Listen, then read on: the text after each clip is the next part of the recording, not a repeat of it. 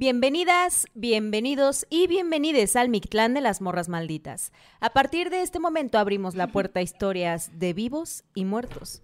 Quédense con nosotras, apaguemos la luz y entremos a la noche.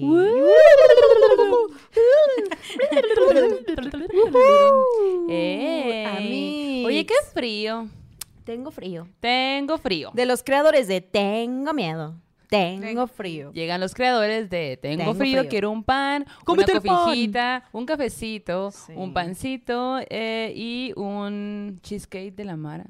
Oigan, estamos esta noche, no importa qué hora escuchen esto, con nuestra amiga Mara Liz Sánchez, que nació un... Ah, en aquella tarde soleada en la que su madre sintió dolores de la contracción y dijo, es momento. Claro. Ha Es nacido un sol. Ha nacido un sol, claro que sí. El sol que iluminó sus vidas. Así es. Porque tú eres la favorita, ¿no? Claro, por supuesto. Mis hermanos no están listos para esta conversación. Sí, yo sé. Hermanos, no vean esto. No No vean esto, pero sí compártanlo, por favor. Manden dinero. Ah, Ah. así como de super chat otro a los cheesecake. hermanos, para otro Ajá, cheesecake. Por favor. Amix, ¿cómo estás? Cuéntanos un poquito. O, o les cuento un poquito de. de Sí, es. también, lo que tú quieras. Bueno, les voy a dar una introducción. Sí. La Mara, güey, es como MacGyver, que hace de todo, güey. Se la sabe a todo, güey. La morra. Vean su blusa de ahorita. Es una un- telaraña. es una telaraña y ella la hizo. Por si quieren, escríbanle. Pero bueno, está muy bonita. Te ves muy guapísima. Gracias, gracias. Pero somos amigas desde hace muchos años, desde la secundaria. Entonces, qué loco, ¿ah? Sí. Y Ya más sí. de 20 años. Hola. Ah, no, ah, no mames. No, tienen como cinco. Tiene como De que dos salió de años. la ¿no? secundaria. Dos, Tres, ¿no? cuatro, creo. Sí, Más o menos. ¿A quién quieren engañar, tontas? sí, Sí, exacto. Y como memoria, les voy a compartir que en la secundaria yo nunca llevaba dinero a la escuela, pues porque hashtag pobreza, estudiambre. Pero a la Mara le daban como 10 pesos, güey, para el recreo, dinero güey. eso, O ma, 15 a veces, me acuerdo, perri. Sí, sí. Y me invitaba pan. Claro. Ah. Ajá. ¿Qué pan íbamos? ¿Por qué pan íbamos? ¿Te acuerdas? Pues íbamos por meganitos, por Meganitos. galletitas de besitos. sí. O allá Empanaditas. en Oaxaca es como muy popular las frutas en vinagre que se fermentan en vinagre y también comprábamos frutas en vinagre o de me esas encanta naranjitas que te pelan como en ese. Ay, güey, sí es cierto. acuerdas? Había olvidado eso, güey, que les ponen chilito. Ajá. No, las golosinas oaxaqueñas, Ujú. güey, ¿no? Sí, El este, licuatole. Y ya pues íbamos a la hora del receso. Que te, que te acerques más al Ok, micro, dice acá Sí, el pues íbamos a la hora del receso a comprar Ajá. nuestros múltiples productos oaxaqueños. Sí. y- que dicen que te gustan las historias también, ¿verdad? Cuéntame. Pues más o menos, eh, desde niña como que siempre me gustó mucho la idea de las historias de terror. Mi familia es de la Sierra Mije y pues allá se cuentan también mu- muchas historias interesantes de eh, seres que viven en los bosques. que- eh, y pues no sé, como que también mi familia, con mi hermana y mi hermano siempre fuimos como muy eh, fans de cosas sobrenaturales, de ovnis. Desde que yo era niña me acuerdo que mi hermano luego compraba como estas revistas que vendían en los puestos de periódico, que venían así como que con el CD de, de, este, de psicofonías. No el CD, manches. ajá. ¿No eran las años cero? Eh, había esa y había como más, o sea, Ah, había ok, muchos. ok. Ajá, que vendían así como que vea los, eh, los últimos videos de ovnis, este, y así. Era muy interesante y pues de, aprendí desde ese momento que me gustaba mucho, eh, pues todo esto de las cosas Pues sí. paranormales. Oigan, y yo quiero chismear que Mara, como ella nos acaba de decir, ella es mije. Y es de las pocas personas que en esta edad, que es una edad joven, bueno, tienes 30, la flor de la edad. Vamos a hacer un... Güey, Mara habla mije. Y su, siempre que voy a su casa, su mamá les habla en mije y le contestan en mije o en español. Pero eso siempre he admirado mucho porque siento que muchos ya no crecimos con eso, ¿verdad, Amix? Cuéntanos un poco tu historia con el mije. ¿Cómo es que lo aprendiste? Pues bueno, lo que pasa es que como en mi familia, mis papás salieron de una temprana edad de sus pueblos, ¿no? Eh, son del mismo pueblo los dos, pero ellos sí estaban eh, acostumbrados a hablar todo el tiempo en mije. Eh, sabían muy poco español y pues obviamente al irse de- a la ciudad tuvieron que aprender a hablar español. Pero ellos nunca se sintieron avergonzados de sus raíces, nunca se sintieron mal por no poder hablar el español y en contrario como que ellos lo que hicieron fue aprender el español, pero también todo el tiempo regresaban a sus orígenes, regresaban al pueblo, iban a ver a mis abuelitas. Entonces todo eso pues hizo que nosotros creciéramos también como que con esa cultura. Sí. Y mis papás también eh, nos hablaban todo el tiempo en Mije cuando estábamos allá en el pueblo. Vivimos un, un tiempo en el pueblo. Hablábamos en Mije con mis abuelitas. Y de hecho mis abuelitas siempre nos regañaban en Mije. Así Guau, de- a ver, regáñenos en Mije. No. Ah, yo las voy a regañar, las voy a insultar. Este, era muy, era muy divertido, pues, ¿no? Y de hecho, hasta ahora, siempre que llega la visita y mi mamá quiere que, no sé, vayamos por un refresco, luego nos habla en Mije y nos dice así como de, vayan a traer un refresco. Y nosotros decimos, bueno, pero todo en Mije. O sea, Ajá. qué bonito, güey. Sí. Qué Y- chido. Y pues ya así como que, por eso es que nosotros lo aprendimos, eh, porque mis abuelitas nos hablaban en Mije todo el tiempo. Ajá. Oye, ¿y tienes ahora tu sobrinita? Ahora tengo a mi sobrinita que es bebé y pues ya mis papás así como que les decimos que le hablen todo el tiempo en mije, Ajá. luego le dicen como cosas en mije que ella ya entiende y luego le da risa. Oh, Ajá. Qué hermosa. Sí, por ejemplo, mi papá luego juega con ella y luego le dice así como de, no sé, te voy a dar una voltereta, pero en mije y Ajá. ella le da risa y pues como ya sabe qué significa, pues por eso es que luego ya... Qué bueno. Ahorita, Oigan. al ratito nos compartes una palabra en Mije que te guste mucho. Sí, Ajá.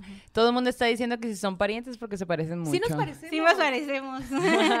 De hecho, amix. de hecho siempre también me, luego me dicen, ¿es tu prima? ¿Es tu hermana? Y yo, no, es mi amiga. Ah, sí es cierto, sí. Pues es que somos de Oaxaca. Sí, oaxaqueña. Bu- Ay, sí, todos los de Oaxaca Oaxaqueños. se conocen, ¿o qué? Pues, Pues, nos se- parecemos. Se Ah. parecen.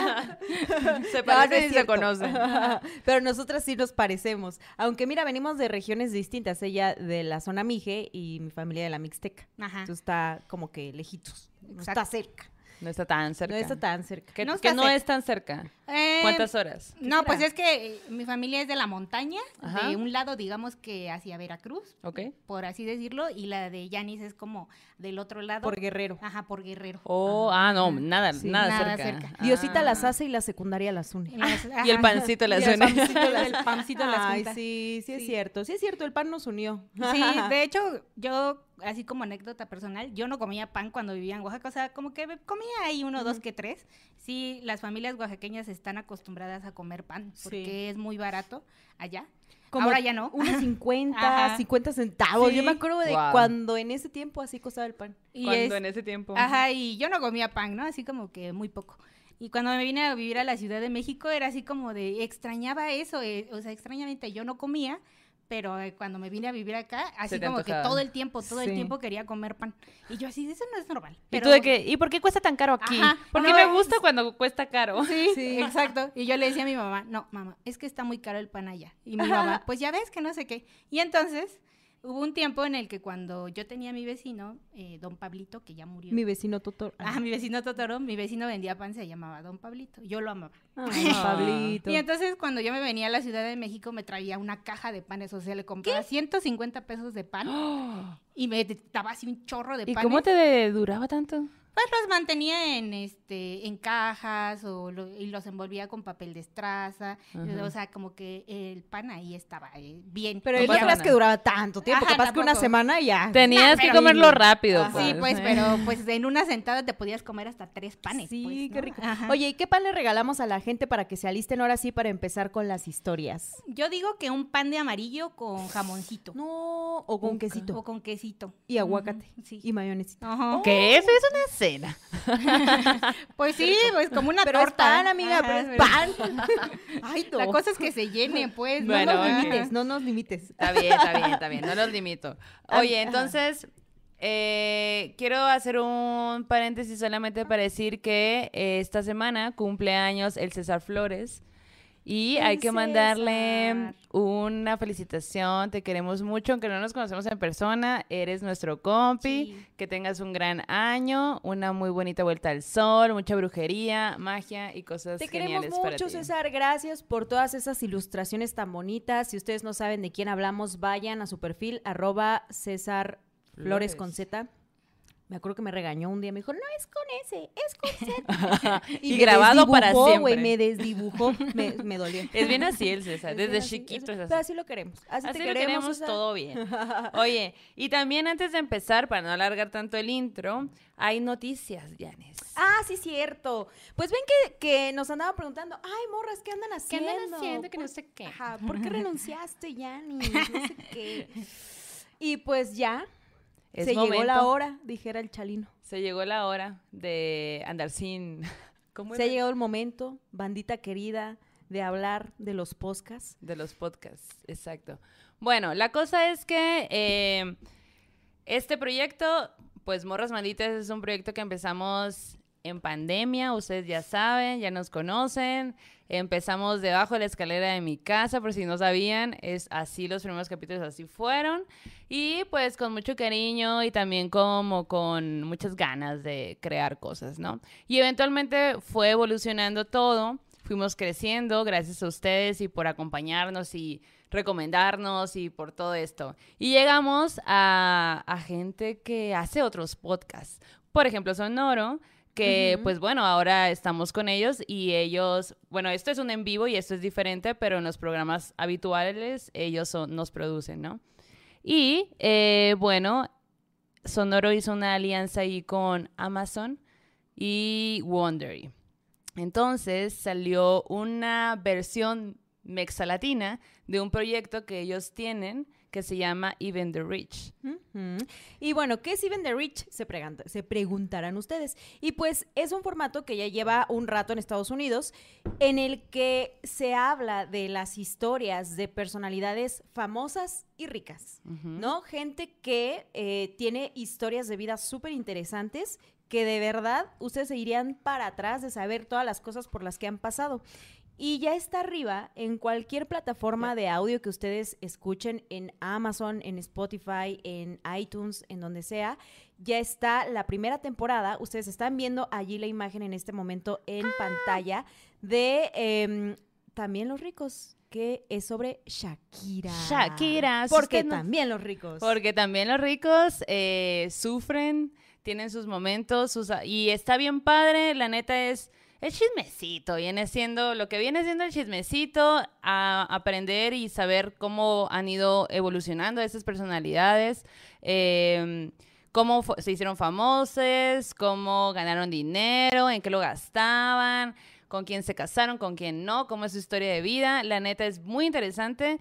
Eh, nos, nos las hemos pasado muy bien haciendo este proyecto. Son, van a ser varias temporadas. Ya ahora salió la primera temporada que es con la Chucky. Y eh, Esa foto que están viendo no es. Pero eh, volvamos a Shakira. Aquí el terror así de qué pedo, cuéntenme de una vez, perros. ahorita vamos a esa Cuéntame, foto. perro. Pero por mientras, pues bueno, Y yo, ay, ¿qué está pasando? Oigan, pero está muy buena, de verdad, la primera temporada, Maldo y yo estamos bien contentas, le hemos echado muchas ganas, nos van a escuchar en otro tono, ¿no? Como acá los espantamos, allá les vamos a contar estas vidas, pero Ajá. siento que el humor es Sí. similar. Pues somos similar, nosotras. sí. Así como nos ven acá, Ajá. nos verán ahí. Nos- bueno, nos escuchan nos porque allá no va a haber el video. Ah, es cierto. Solo es audio, solo es audio. Solo es Pero bueno. audio. Entonces, pero bueno, vayan, escuchen esta primera temporada. Ven, regresen con nosotras y denos sus comentarios. Estaremos muy felices de escuchar y de ver sus opiniones. Esto Sí. es algo que va empezando y que estamos muy entusiasmadas de pues hacer este proyecto. Y que nos gustaría que ustedes también nos acompañen, porque gracias a ustedes, a cada una de estas personas que está conectada ahorita o que va a ver este podcast, es que nosotras estamos en este punto. Entonces, sin ustedes esto no sería posible. Acompáñennos en ese otro formato, también los ricos de Wondery, eh, con Sonoro y bueno, en cualquier plataforma de audio. Y dicho lo dicho, ya les dimos oportunidad de que preparen o coman o repitan pan. Y Amix, hay que comenzar con las historias en este momento. Pero antes de, pero antes de, antes de, Ah, también quiero decir que Ichel nos dice, morras, hoy mi hija menor, Sara, de cinco añitos, se aguantó para verlas. Oh. Es su primer en vivo. Ella me recordó la hora para verlas. Las amamos. Mándale un saludo a la Sara. Wow, Sa- la Sara. Hola. Saludos. Sí. Saludos. Ojalá te asustemos mucho esta noche. Uy, no, la Mara trae unas historias, güey.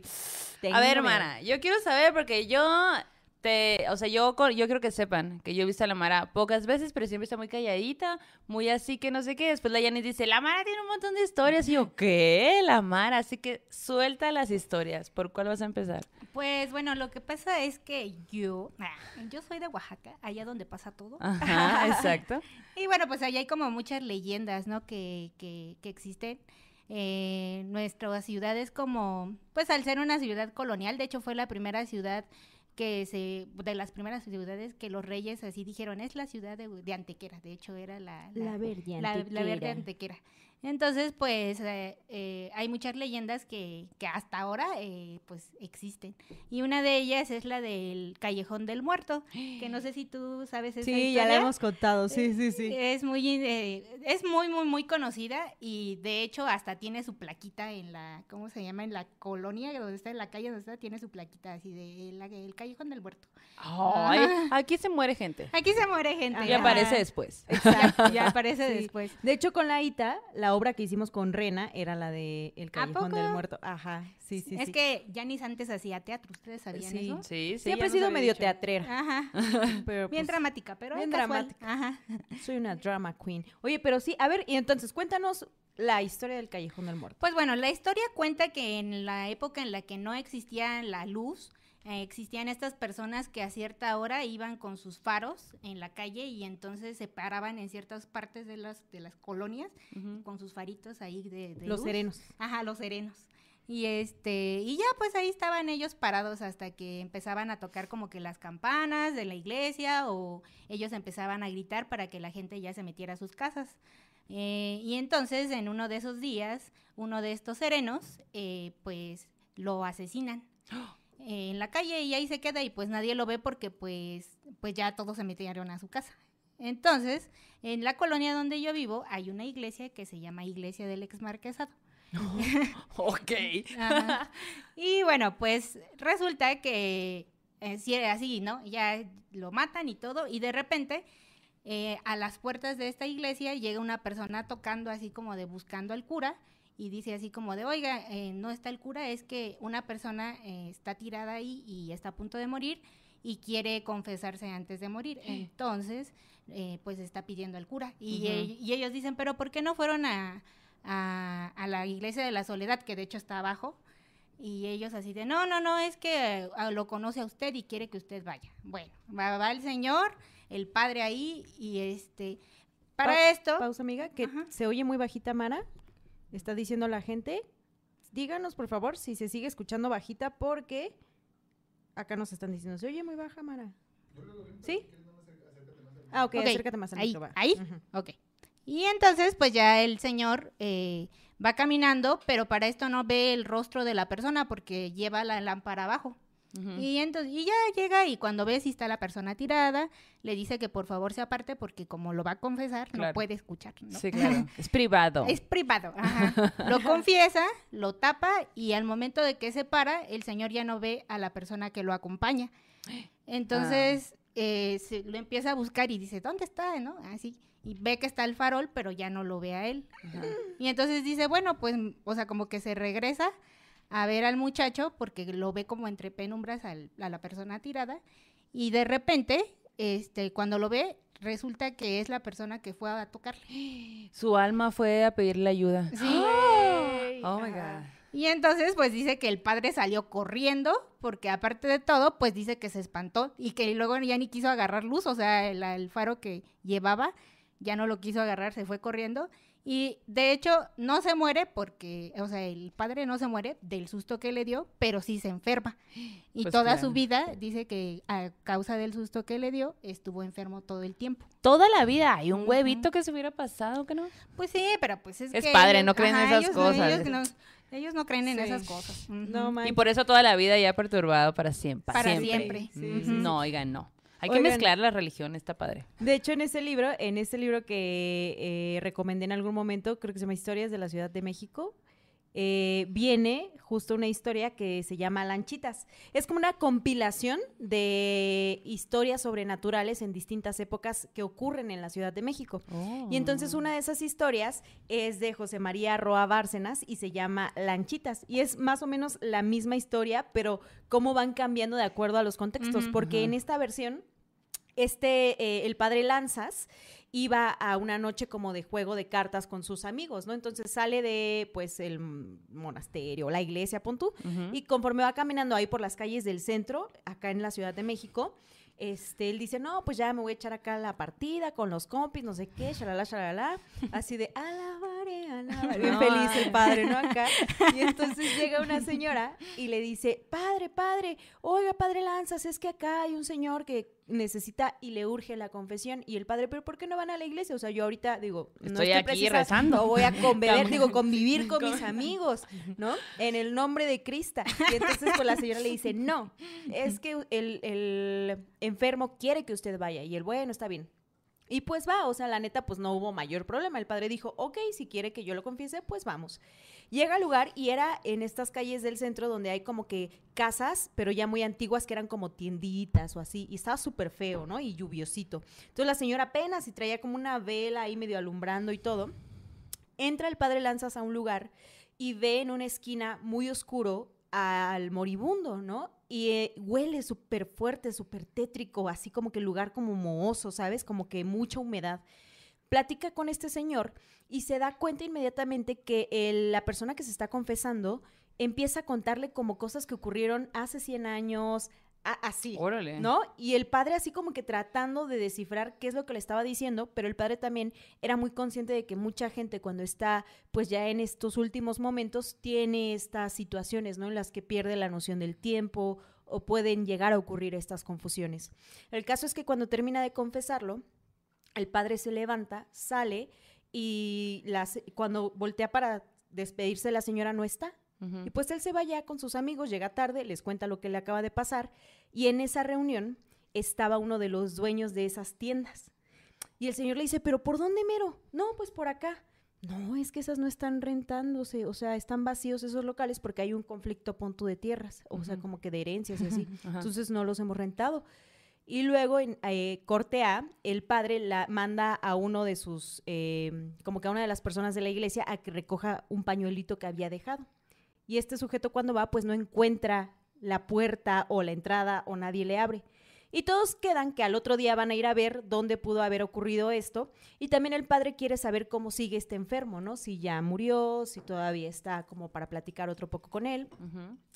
Y cuando llegan al lugar, el padre dice, es aquí. Y todos, güey, se ve que no han abierto esta puerta en años, en años. Y él, no, si es aquí.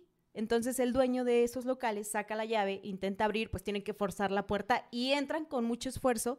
E inmediatamente el padre reconoce el aroma mohoso de la noche anterior y dice, claro que yo estaba aquí, güey. Pero la puerta tenía de que telaraña con el letrero de, puesta hace seis años, por la araña tal, no sé qué. Güey, estaba viejísimo. Cuando entran, así como que se asoman, no hay gente adentro, nada de nada. Y en una esquina, el padre ya cuando estaban por salir dice, ahí estaba el enfermo anoche. Se asoma y encuentra su pañuelo, güey. El que la noche anterior se le había quedado en el lugar. Cuando saca su pañuelo, él así de, "Ay, mi pañuelo, güey. No mames, ajá, todos se sacaron de pedo porque dijeron, güey, qué pedo con que el pañuelo sí estaba allí. No había forma que él hubiera entrado la noche anterior. Bestia. Entonces, pues esa es la historia de, de Lanchitas. Ahí para que la busquen, la neta está súper chida. También puede ser un algo que pasa, ¿no? Que a lo Sí, mejor y sí, el sí, alma busca ayuda y quien y, y busca encontrar a alguien que le haga caso, ¿no? A lo mejor y Sí. es algo que puede suceder. Oye, les quiero decir rápidamente que me dio risa eh, que Ricardo Lozano pone, tengo una duda, los entes tendrán falta de ortografía en la Ouija. ¿Cuál es su teoría? Cuéntenos en los comentarios. Yo creo que por eso no hemos entendido bien sus Quizá, mensajes. Tal quizá vez. igual y sí. Allá hablan mije. Ahí hablan, mije. Ahí hablan zapoteco. Uno Puede nunca ser. sabe. Uno nunca Uno sabe. sabe. Uno nunca Uno sabe. Y tenemos un super chat de Fabiola Guayo que dice: Saludos, morras, feliz de poderlas ver de nuevo en vivo. La doñita del dije, presente con los entes aquí, eh, esparciendo la palabra del terror a donde voy. Postdata, saludos a Moni y al gordo, se les quiere. Saludos, Moni le- Gordo. Saludos. Oye, Mara, ya a ver, entonces, ¿cuándo viste? ¿Cuándo es tu primera experiencia sobrenatural que recuerdas? Es que yo no soy una persona muy perceptiva. A mí me encantan las cosas sobrenaturales, pero a mí no me pasa nada. Ajá. Entonces, Sí, ¿Cómo sí, no sí. lo del... ah, espera, espera, ahorita lo iba a contar. No, no, no, no. No te adelantes, no te adelantes, de, Dani. A mí no me no me pasa nada. yo no veo nada, yo no oigo nada. Hay que hacer una lista de toda la gente que dice eso y se Sí, termina. Ajá. cagando de miedo de este, proye- de este De podcast. este foro. Sí, oye. Bueno, pues eh, hace unos años, cuando mi mamá era muy joven, era muy chavita, mi abuelito se fue, ¿no? O sea, como que los abandonó. Y cuando mi mamá ya era una persona muy grande, ya estábamos nosotros, o sea, eso fue cuando yo tenía como 16 o 17 años. eh, su papá la... Ella tenía una relación este, con su papá, a pesar de que su papá pues No como estaba que no su- estaba, ¿no? Ajá. Entonces, eh, mi abuelo fue una persona que... Mi abuelo, desde que era muy joven, era una persona muy lista. Él, sabía, él hablaba latín porque Órale. aprendió eh, los cánticos de las iglesias. Wow, sí, Ajá. Este, y sabía leer el oráculo. O sea, como Órale. que sabía hacer muchas cosas, pero Wow. mi abuelito. tú. Ajá, como yo. pero mi abuelito, como que no permanecía en nuestra vida constantemente. Lo veíamos, pero de, de vez en cuando, ¿no? Entonces, eh, él entra en una etapa en la que como él ya había fumado mucho toda su vida, eh, tenía eh, una enfermedad en los pulmones que no lo permitía respirar de forma normal. Oh, shit. Y pues básicamente como mi abuelito vivía en un lugar apartado solo, pues le fue y le dijo a mi mamá que si por favor podía cuidarlo. Y pues mi mamá así como que mi mamá es la persona más buena que conozco, así que mi mamá, ajá, mi mamá no tiene conflicto en la vida con nadie, mi mamá sí puede ayudar a la gente, o sea, ella si tú vas y le pides un favor, eh, te lo va a hacer, o sea, no huevo. importa cuál sea el favor. Y pues mi mamá sentía que no le debía nada, pero pues que podía ayudarlo. Entonces ella dijo, pues sí, este, pues vente para acá, te adaptamos un cuarto, porque para esto pues también era, la verdad era una chinga, pues, ¿no? Porque teníamos que conseguir los, eh, los estos tanques de oxígeno, llevarlo al doctor. eh, eran jornadas feas, pues, ¿no? Así. Entonces, pues mi abuelito todo el tiempo que estuvo en la casa eh, ya no hablaba porque como tenía la máscara de oxígeno, pues Oh. cuando él necesitaba algo, al lado de su cama había un mueble de metal Ajá. y entonces con una moneda nos tocaba o con lo que tuviera. Sí, Entonces ese ruido, pues. ajá. Ajá. Y entonces, pues nosotros así como de, no, pues este, el abuelito habla, ¿no? Y ya, íbamos y no, de que, que quería ir al baño. Bueno, ya lo ayudamos.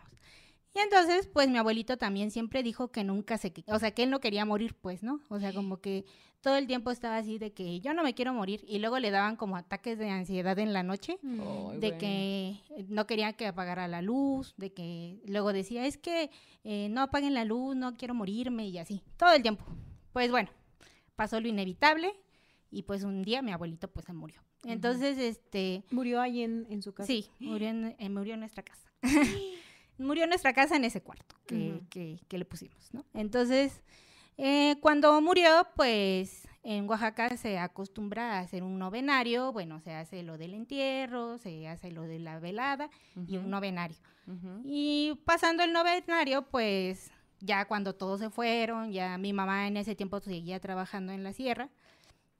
Entonces, pues mi mamá así como que, bueno, pues ya me voy y pues ahí se quedan, ¿no? Entonces un día, nosotros nuestro comedor lo tenemos afuera porque la casa que nosotros tenemos es una casa que está construida como en U. Entonces nuestro comedor está en nuestro patio, digamos. Entonces, pues ya estábamos ahí, mi hermana, mi hermano y yo, así como que shalala, viendo tele y cenando. Y ni siquiera era tan tarde, o sea, estábamos ahí en el, en el chisme. Pero pues, de repente, los, los tres así como que shalala. Y de repente escuchamos el tac, tac, tac. Así. El, que, el mismo que hacía tu abuelo. mismo que hacía mi abuelo. Ay, no. Y nosotros así como de, como que de repente los tres dijimos, no, ve tú. Y luego le decíamos a mi hermano, no, ve tú porque tú eres su consentido. Y luego, no, ve tú que no sé qué. Y de repente los tres así como de nos quedamos viendo y ya, o sea, ni siquiera terminamos de cenar. Claro. Así como estaban las cosas las dejamos y todos así como, bueno, hasta mañana, bye. Como que bromearon y después se cayeron en cuenta de, ah, no, pero ya Ajá. no. ah, vámonos. Creo que ahí es cuando ya me imagino que a todos con los ojitos llorosos así. Sí, Sí. y de hecho, o sea, como que nos dio, o sea, sí nos dio miedo, pues, ¿no? Y nos levantamos así como que ya vámonos y ya, nos fuimos. Y ya después, así como en otro día, platicamos y dijimos que pues obviamente se estaba despidiendo, pues, porque él no se quería morir. Sí. Ajá. Todo el tiempo estaba de que no quería morir. Entonces, esa es una de las experiencias que he tenido con mi mis hermanos, o sea, con los, con los dos. Sí, sí, sí, fue muy fuerte. Lo bueno es que a ella no le pasa nada. Sí, pues. no, Ajá. no, a ella no. Sí, no, A sus hermanos. A su- Güey. Y eso de Iris, de cuando le... Ah, Ay, no, es que ya le voy a sacar toda la sopa. Aquí este es el momento. Lo bueno que te la sabes. Ajá. Ajá. Lo que pasa es que antes también eh, mi papá hubo un tiempo en el que se iba de viaje mucho. eh, de repente llegaba un día, no sé, en la tarde y podía irse en la madrugada, así como que alocadamente. Y nosotros así como de, ya estábamos acostumbrados de que pues le pasara, o sea, que hiciera eso. A no verlo, pues, a ¿no? no verlo, ajá, O no verlo. llegara muy tarde o Ajá. así. Ajá, ajá. O que de repente dijera, ay, este, lleg- le, le cuento a Yanis que un día mi papá llegó en la madrugada, o no me acuerdo si en la madrugada, y traía toda nuestra, la- bueno, tenía, eh, mi papá tenía una camioneta, traía un chorro de sandías, ¡Oh, ¡Qué rico! así, pero la cajuela llena de sandías, o sea, y nosotros así como de, ¿y de dónde sacaste tantas? No sé. El chiste es que ya las bajamos, ¿no? Y ya, pero pues, es- o sea, eso era lo que pasaba, que de repente mi papá podía llegar con piñas, con cocos, con sandías. delicioso. Y ya, y pues, este, pues por eso es que no se nos hacía raro que de repente él llegara y Con luego un se fuera. Ajá. Ajá, ok. Entonces, un día mi hermana estaba haciendo su tarea y nosotros antes teníamos la casa de diferente forma y teníamos una ventana que daba hacia la calle. Y este, en ese mismo lugar estaba la cocina y también nuestro comedor. Y ahí mi hermana, como iba a la escuela en la secundaria en la tarde, en la noche hacía su tarea pues ya así de madrugada, ¿no? Así como que... Y luego también a nosotros lo que nos gustaba era mucho escuchar la radio. Por eso es que luego escuchábamos la mano peluda, porque ella luego a esa hora llegaba y escuchábamos la mano peluda. Ajá. Y bueno, en provincia solo pasaban una hora, pero pues este, ella luego ya ponía las canciones que pasaban en la Se radio. pasaban más horas. Sí, dos horas. No me acuerdo. Mm, no recuerdas cómo Pero es que a depende Sonora. también de los paquetes, ¿no? Que compren los estados, así de Ah, claro. básico uno. Sonora básico nunca uno. compraba nada, güey. Yo nunca, ya hay, hay referencias de la tele abierta aquí que yo no me sé porque allá nunca llegó. Y fíjate que Perdón, hay, amiga. ah, y fíjate que allá en Oaxaca sí había, pero Ajá. porque la televisión de Oaxaca que se llama Cor TV Ujú. compraba los programas del 11 y del 22 y los pasaban. Sí. Ahora me vas a, ahora en nuestro nuevo proyecto me vas a contar historias de un personaje. ¿De quién? De, ay, ¿Y yo de quién? ¿Y yo no de me quién? hagas decirlo, es pri- o sea, todavía es sorpresa. ¿Y yo de quién? Sí. Primero vean el de Chakis. Luego te contamos. Después de Chakis te contamos. Ajá. Pero, oye, eh, ajá, y entonces. Ah, bueno.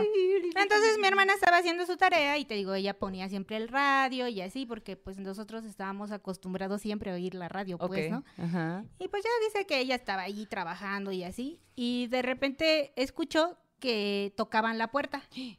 Y entonces, pues como ya era tarde, pues mi ma- hermana dijo así como de, pues a lo mejor es mi papá. Ajá. Pero teníamos la costumbre también de que cuando tocaban, luego nos asomábamos en la ventana para ver quién era. Claro. Y entonces eh, se asoma, no ve a nadie y dice así como de, ay, quién sabe quién es. Bueno, se sigue haciendo su tarea. Y entonces en un punto, la radio empieza a tener interferencia.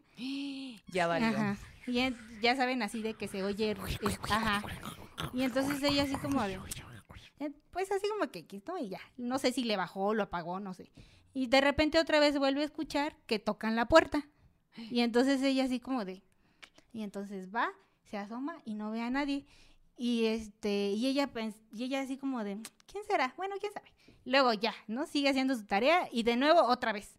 Vuelven a tocar la puerta. Y entonces ella así como de, seguramente es mi papá, porque luego Ahora también, sí. ajá, luego también mi papá a veces, este, pues no sé, llegaba y ya, pero pues a ella se le hizo raro en realidad porque tampoco vio la camioneta, pero pues dijo, bueno, voy a ir a abrir. Pues fue a abrir, no había nadie y a los pocos días que se enferma. ¿Quién? Mi hermana. No, por haberla Pues, sí. abierto. Y entonces mi abuelita la regañó y le dijo así como de, Me encanta que enferma. ¿Para qué le abres? Ajá. Es tu culpa. es tu culpa, mira que las medicinas están bien caras y tú ahí abriéndole a espíritus chocarreros de la Ajá. calle. ¿Cómo se te ocurre, Ay, mija? No manches. Y entonces a mi hermana le dio un chorro de temperatura, Uy, así de que se enfermó súper feo, pues porque le dio un aire. Y pues mi abuelita le decía pues que ella no debía de hacer eso porque a esa hora hay muchos espíritus que quieren que los invites a entrar. Y ella Ajá, y ella ahí abriéndole la puerta. Y entonces pues estuvo enferma varios días así de que le dio un chorro de temperatura, Oh, así de que estuvo en cama, así como cuando te da como mucha tos, así, como Ajá. COVID. ¿Eso que viene siendo como... eh, Un aire. Un aire. Ajá, Ah, creo que un aire, un aire. Dentro del Oye, ¿y aire. tu, ¿y tu mamá, tu abuela? ¿Tu abuela fue la que la regañó? Ajá. ¿Tu abuela eh, hizo alguna especie de limpia a la casa o algo por el Pues estilo? no, más bien como que a ella le, le dijeron que tenía que, bueno, le, la limpiaron sí, porque también en mi casa eso es muy común, pues de que te espantan, pero, eh, por ejemplo, En mi familia es muy común que si te asustas de algo, haz de cuenta que ya, ¿no? Te asustaste, te vas, ¿no? Así de que, ah, pues, estás haciendo otra cosa y de repente alguien llega y te echa agua en la cara. Así te la, te la escupe. Para, para que se te quite el susto. Y tú, "Ah, gracias". Ajá, y tú, ah, gracias. Ajá. Ah, bueno, chingo mi madre.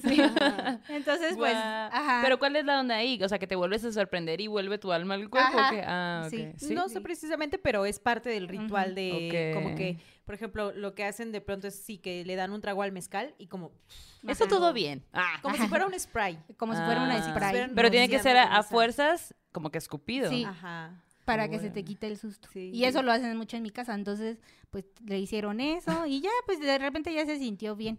Y yo así como de, ay, hermana. Ajá. O sea, pues yo- ¿para qué le andas abriendo ¿Para qué le andas abriendo el Tu ente? hermana la más regañada y aparte enferma. Enferma, pues. ajá. Asustada, enferma y todo. Y así que, páseme un huevito, culeras. Mira, ponen acá, dice, perrito dice, a mí también mi abuela me escupe para el susto. Pónganse, ustedes ¿Ya también ves? les escupen mezcal o así para y el tú, susto. ya ves, es normal. Es normal. Es normal. ¿A ti cómo te quitan el susto? Me rezan un padre nuestro, yo creo, no sé. Exacto. Oye, iba a contar mi historia, pero como ya conté la de lanchitas, si quieres, ¿quieres contar la tuya? Ah, bueno. Eh, ok. ¿Están listos para esta historia que, que les quiero contar? Porque nos las envió Daneri. ¡Woohoo! Bueno, uy, esta historia, haz de cuenta que sucedió cuando ella tenía 11 años. Ujú. En ese momento, ella tenía un perrito que tenía un año. La perrita se llama, era una chihuahua que ahorita me voy a acordar, ahorita voy a encontrar cómo se llamaba, pero bueno, Petunia. Ajá. Entonces, bonito nombre. Súper bonita, sí, y es una chihuahua, ¿no? Entonces, imagínate que tiene, acaba de cumplir un año, entonces los perritos son como bien inquietos y todo el show, ¿no? Cagones también. Sí, no, pues ahí es su cagaderito padre. Hay que Sí. tenerles paciencia. Es muy difícil, pero hay que tenerles paciencia. Te hablo a ti, Andrea, porque ya sé que tienes un perrito nuevo. ¿Andrea y tiene un perrito nuevo? Andrea le regalaron un perrito nuevo. La de mi sobrina de Enchoc Tía tiene ah, un ok, perrito yo nuevo. pensé que a miedo mismo. Yo, Ah, no, a mi sobrina. ah, ok. Eh, que él, o sea, cuando conoció a la luna, y el Aquel de que qué padre, tía, yo quiero tener un perrito, pero que tú la- lo eduques. Ah. Y yo, ah, mejor me lo quedo. Si ella supiera. 10 mil pesos. Sí, bueno, te Si voy a cobrar supiera. renta. Eh, bueno, la cosa es que eh, ella eh, dormía en el cuarto del segundo piso que estaba al fondo. Y ese cuarto, em, básicamente como que tenía ahí unas cuestiones en la puerta que tenía maña. Entonces nada más ella podía abrirlo. En ese momento, en su casa solamente vivía ella y su mamá. Y pues ya, o sea, como que un día cualquiera, todo bien, se hizo de noche, se fueron a dormir y ahí estaban, durmiendo. Y de pronto en la madrugada empieza a sentir algo extraño. Llámese chicloso sobrenatural, que se vuelve tan fuerte que la hace como despertar. Pero en esta, en este inter donde te estás, sientes que algo está pasando afuera, pero no te quieres despertar, estás tan cansado que te quieres seguir durmiendo y como que estás en ese inter de que no sabes qué pedo. Pero a la, a la misma, al mismo momento, la petunia está córrele y córrele ahí en la cama. Y ella de que, ya, petunia. Güey, me la imagino corriendo en chiquito. Sí, sí, yo también me lo imagino. Así. Ajá, ajá. De como que, ¿qué pedo? Y ella así de que, ya, Petunia. Y la Petunia que dando vueltas en la cama, ya, ya. O sea, pero así de que, como nada más, ¿sabes? Haciéndole un gestito así, pero sin levantarse ni nada. Así que le dice, ya, Petunia, vamos a dormir. Y la Petunia sigue. Y ella, como que ya diciendo, bueno, ¿qué pedo? Em, dice que abre los ojos y ve a la Petunia que la, que la voltea a ver y la Petunia estaba en una posición como de juego, con la colita así como, eh, como quieta, como que, eh, vamos a jugar, ¿no? Entonces ella entiende que la Petunia lo que estuvo haciendo todo el tiempo era estar jugando en la, en la cama, pues, ¿no? Pero ya era de madrugada, o sea, y ella empieza, o sea, como que cuando ve a la Petunia, entiende eso, y luego Petunia, después de verla a ella, voltea a ver hacia la pared. La pared que está justo detrás de ella, ¿no? O sea, porque ella estaba acostada. Entonces ella como que no, como que le dio curiosidad de qué estás viendo, pues, o sea, ¿por qué estás corriendo Ajá. arriba de la cama? Y en eso, güey, con- por curiosa le pasa esto. Se recarga en su brazo para ya para ya literal abrir los ojos bien y, y despertar y ver que está viendo la petunia. Y cuando se recarga y voltea la mirada hacia la pared, güey, lo que vio. Dice que en ese momento se le, así básicamente se le bajó el azúcar, sintió eh, como un espasmo, dice, neta, que yo sentía como mi corazón, en lugar de acelerar, se, se estaba, se estaba parando, o sea, como que cada vez era más lento. Lo que vio, güey, fue una sombra. Y dice, yo digo que es una sombra porque no sé explicar qué fue lo que vi. Era una mujer y, y lo menciona de esta forma, que se parecía mucho como a la morra del aro. Güey, Imagínate qué haces tú. pues se me andaría parando el corazón también, seguramente. Ah, exacto. Dice que esta, este ser era como... mm, Tenía ropas negras, cabellos largos y negros. Y que pudo ver súper detallado que sus ojos eran blancos. Y que pasó de ver, o sea, este ser pasó de ver a Petunia a verla directamente a los ojos a ella. Cuando ella volteó y la vio. Y ahí, dice ella, que en ese momento otra vez su corazón se empieza a acelerar. tucu, tucu, tucu, cada vez más Como si fuerte. sido un- Ajá. Ándale, sí, sí, sí, sí, sí, ajá, ajá. Así me lo imagino como, como primero, Como que se alenta el tiempo y luego otra vez regresa a lo normal, ¿no? ajá, quizá por el susto, ¿no? Ella dice, yo me quedé en shock, o sea, yo no me podía mover, yo no podía hacer nada, no podía ni gritar ni llorar, no podía hacer nada, estaba, e- este, este ser estaba aquí atrásito de mí, pues, lo estaba viendo y era súper tétrico, no entendía qué estaba pasando. Entonces, cuando logra salir del shock, le, le dice a Petunia, Petunia, ven. Petunia por fin le hizo caso, se acerca, ella la abraza y se tapan con la cobija. Y ahí están, debajo de la cobija, la Petunia y ella abrazados. Y ella así de que, güey, qué pedo, qué pedo, qué pedo. Sabiendo que este ser está ahí, ahí atrásito de ella, así. Dice que no recuerda en qué momento se quedó dormida, pero en algún momento se quedó dormida porque pues despertó, ¿no? Despertó cuando ya era de día. No mames. Baja a la cocina con su mamá y le pregunta, mamá, tú anoche fuiste a mi cuarto y te pusiste en la pared. tétrica? ¿Qué estabas haciendo anoche? Entonces obviamente la mamá le dice, no, ¿por qué? Y ella le cuenta. Entonces la mamá, ella dice que antes era como muy perceptible, muy sensible, pero después de esa vez, como que, le contó a la mamá y así, cuenta que le tiraron una arenita ahí en su cuarto y a partir de ese momento como que como que ya no ya no volvió dijo que en su cuarto y, ah, y debajo de la cama O y a- sea, que le echaron tierra de Le panteón. tierra. Ah, no porque si fuera tierra de panteón la Pues vería a lo más mejor no dijo una arenita. una are- a lo mejor a lo mejor una arena bendecida Una arena Tal vez. Panteonera. pero es que la panteonera ha- haría que entraran más Ajá, sí la, la Pero pues ya panteonera los estaba trayendo. pero lo que querían era lo opuesto Sí, porque ella dice que a ah. partir de eso Ah, que ella aventó la arena. No, no que ella, sino que a- cuando ella le contó a su mamá lo que había visto, o sea, como que su mamá hizo ahí un ritual Ah, ok. Ah. entendí. para que eso dejara de pasar. Y ella nos cuenta que antes era mucho más sensible y que a partir, ella a raíz de ese acontecimiento, pues, o sea, como que ya no le, ya no le pasaban tantas cosas. Pues. Ok, Ah, ya entendí. ¿Ves? Era arena despanteonante. Despante- Despanteonante. Bendecida Bendecida. por las diosas. Ajá. De su mamá y su abuela, seguro. Oye, pero lo, lo, o sea, como que lo chido es que no le hizo daño a Petunia. No, no, que Petunia estaba Petunia, jugando. ajá. Pero aún así, que imagínate que claro, te Que te saca el pedo, te lo Pues saca, te- ¿no? Y sobre todo porque ella cuenta eso, ¿no? Hubo un espacio de silencio, como que este chicloto sobrenatural que hizo que me despertara, porque yo estaba bien a gusto dormida y esta sensación de que algo está pasando, aparte de que la petunia está dando vueltas, Claro. o sea, era una sensación diferente, porque si tu perro o tu mascota está ahí haciendo cualquier cosa, pues nomás te levantas y ya, no sientes como tan pesado el ambiente.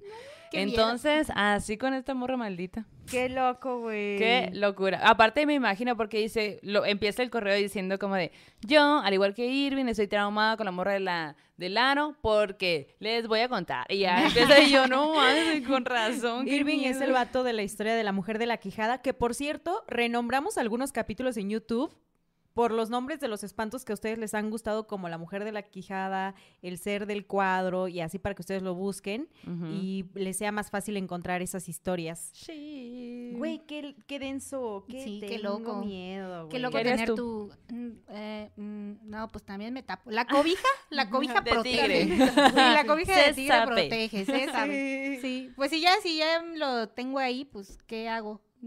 O sea, si me paro, ¿qué tal que me siga? Ay, no. Es que cuando yo me, cuando estaba eh, leyendo esa historia, me imaginaba en la parte donde se tapa, después de haber visto esa imagen, Sí. que se tapa con su perrito y estar debajo de las cobijas, en esa oscuridad, con esa sensación, con el corazón de tucu, tucu, tucu, tucu, tu. Con esta cosa aquí. Aquí, güey, pensando en, "Mm, me va a destapar, me Sí. va a brincar arriba de mí. Me va a ¿Qué- hablar. ¿Qué estará haciendo ella allá afuera, güey? Allá afuera de que literal nomás es así, ya ves, pero qué miedo, E imagínate que el ente fuera, yo nomás quiero jugar con el perrito. A ti ni te Ay, topo. qué bonita Vengo por el perrito. Ajá. Y la petunia, guau, guau, guau, guau. en chiquito. Ajá, en chiquito. Oigan, Raquel lo dice, cuando yo era niña, mi mamá me curaba de espanto con algo similar. Ella le daba un trago de alcohol al alcohol casero y me lo escupía en la nuca mientras otra persona gritaba mi nombre y pegaba en el suelo con un palo. Como para que te Oh. encuentre tu alma, así Tu de, alma, "Eh". De hecho, tú tienes una historia de que alguien fue a recoger. Ah, sí, Es pero momento. mira, es que esa historia no la puedo contar del todo bien porque no pude hablar con mi mamá. Es que es una historia, Cámara, mamá. ¿cómo se llama? Es una, eh, una cosa muy personal eh, de mi familia. Bueno, si quieres no la cuentes. Eh, pero bueno, les voy a contar como que un poco sobre la situación. Eh, hace muchos años mi abuela murió en un accidente Mm, y murió en la carretera. órale. Entonces, en Oaxaca tienen muchas creencias sobre que las almas de las personas, como mueren en accidentes de este tipo, eh, pues se quedan en ese bucle y lo repiten y lo repiten y por eso es que se aparecen. O- ajá, en las carreteras estas personas que, que penan, pues, ¿no? Sí. Entonces, eh, mi familia tenía una señora que era una bruja que vivía en mi colonia y este que a la que consultaban y le preguntaban cosas y hacía limpias y así. Y entonces, este, esta señora le dijo a mi familia que lo que podían hacer era ir a recoger el alma de mi abuelita a la carretera y eh, para que mi abuelita no penara, pues. Y eh, parte de ese ritual, pues, es hacer una misa, ir a rezar ahí en donde fue el accidente, poner la cruz y pues también a este, pues para que el alma no se quede ahí, pues haces ese ritual para llevarte el alma y que ella descanse en paz. Ok. Ajá. E hicieron esa, E hicimos ese ese ritual. Fuimos porque también tiene que ir como que la familia, familia, completa. claro, qué bonito. Ajá. Y también es una parte como pues para sanar, pues, ¿no? Porque Sí. como son estos procesos tan difíciles de, Claro. de que se acaba de morir un familiar, eh, pues es inesperado, aunque ya era grande, pues de todos modos al ser un accidente Claro. y pues como hubo muchas complicaciones y así, pues como que mi familia decidió hacer el ritual, pues, ¿no? ¿Y tú cómo te sentiste ya estando ahí? Mira, yo tenía creo que 16 años. Eh, había, yo tenía también un tío que un año antes había fallecido. Mm, Entonces, el que se hayan muerto dos personas Claro. en tan poco tiempo, eh, sí era una situación muy difícil, ¿no? Y mi abuelita, yo no tenía como una relación tan bonita con mi abuelita, pero sí la respetaba. Y pues no sé, como que nunca lloré cuando se murió, que eso también es una cosa que no sé si estaba bien o estaba mal o yo estaba en shock o no sé. Pero no lloré y cuando fui, eh, pues no, o sea, yo me acuerdo que me despedí de ella en ese lugar y le dije así Oh. como que, que no pasaba nada, que todos estábamos bien y que se tenía que ir. Ay, güey. Ajá. Pues, Pues cada sí. quien tiene formas distintas, ¿no? De atravesar por esos duelos o esas pérdidas. A veces no lloras hasta años después, ¿no? A Sí. veces un aroma dos años después te hace soltarte a llorar en la calle, ¿no? Claro. Porque te recuerda a alguien. Sí, sí. Entonces, como que tú la despediste en tus propios tiempos y así. Y ¿no? pues también creo que pues ella era una señora muy fuerte. O sea, ella tenía un carácter súper fuerte. Entonces, pues para mí, el que ella haya muerto de esa forma, pues fue un, sí fue mucho shock porque no lo esperabas, pues, ¿no? Y mi abuelita era una persona que le gustaba mucho viajar, que eh, ella aprendió a hablar español eh, siendo de los Mijes, ella no sabía hablar español cuando Mm. se fue a vivir a la ciudad y tuvo muchas complicaciones porque justamente por eso no podía ganar dinero. Entonces, pues fue una señora muy fuerte que... Sí, super warrior, ¿no? Ajá, que salió adelante con sus hijos, eh, era señalada en el pueblo, como que tenía como muchas situaciones y aún así lo consiguió, pues, ¿no? O sea, Mm, logró vivir bien al final. Claro que mi abuelita tenía como muchas situaciones de, de pues, de gente de pueblo, pero pues sí, o sea, me, me gustaba que ella había superado todo eso, Qué pues, ¿no? Como que traía sí. muchas costumbres, ¿no? Como formas de ser, de concebir el mundo y así, ¿no? Claro. Ok. Pues, Ojalá le mandamos buena vibra a la abuelita ahí donde se Claro, Luz. ajá. Qué allá. warrior, abuelita. Y a todas las abuelitas. Y a todas las Sí. abuelitas, claro que sí. Las del más allá y las, Las del del más, más acá. acá. Y las del más acá. Las del más acá. Sí, oigan. Acá eh, quiero contarles otra historia para que Amix vayas preparando tus próximas. Claro, aquí las traigo. Ajá, Que todita. las trae anotadas acá en su Yo libreta. las traigo así, mira. anotadas como una buena estudiante. La Oigan, más ñoñis, la pues. más Sí. Esto nos lo manda Ulouka. Y bueno, ella nos comparte que es de Ecuador, Guayaquil. Y todo empieza cuando ella era súper bebecita, ahora ya de ser bebesota, es lo que yo intuyo en este relato. No, ya Que ni por cierto, el fin no. de semana andábamos bebesotas. ¿eh? Sí, ya la gente que nos sigue en no. el ¿Ya Instagram. nos vieron? Súper bebesotas. Ay, no. ¿quién lo diría? ¿Quién lo diría? que esas morrillas tan bonitillas. Bueno, el caso es que, pues volvemos a la historia de la Ulouka. Y bueno, ella dice que de chiquita era muy callada. Que Ajá. esa era su forma de ser, pues, ¿no? O sea, como que su personalidad era que, ajá, justo, Ajá. exacto. Sí.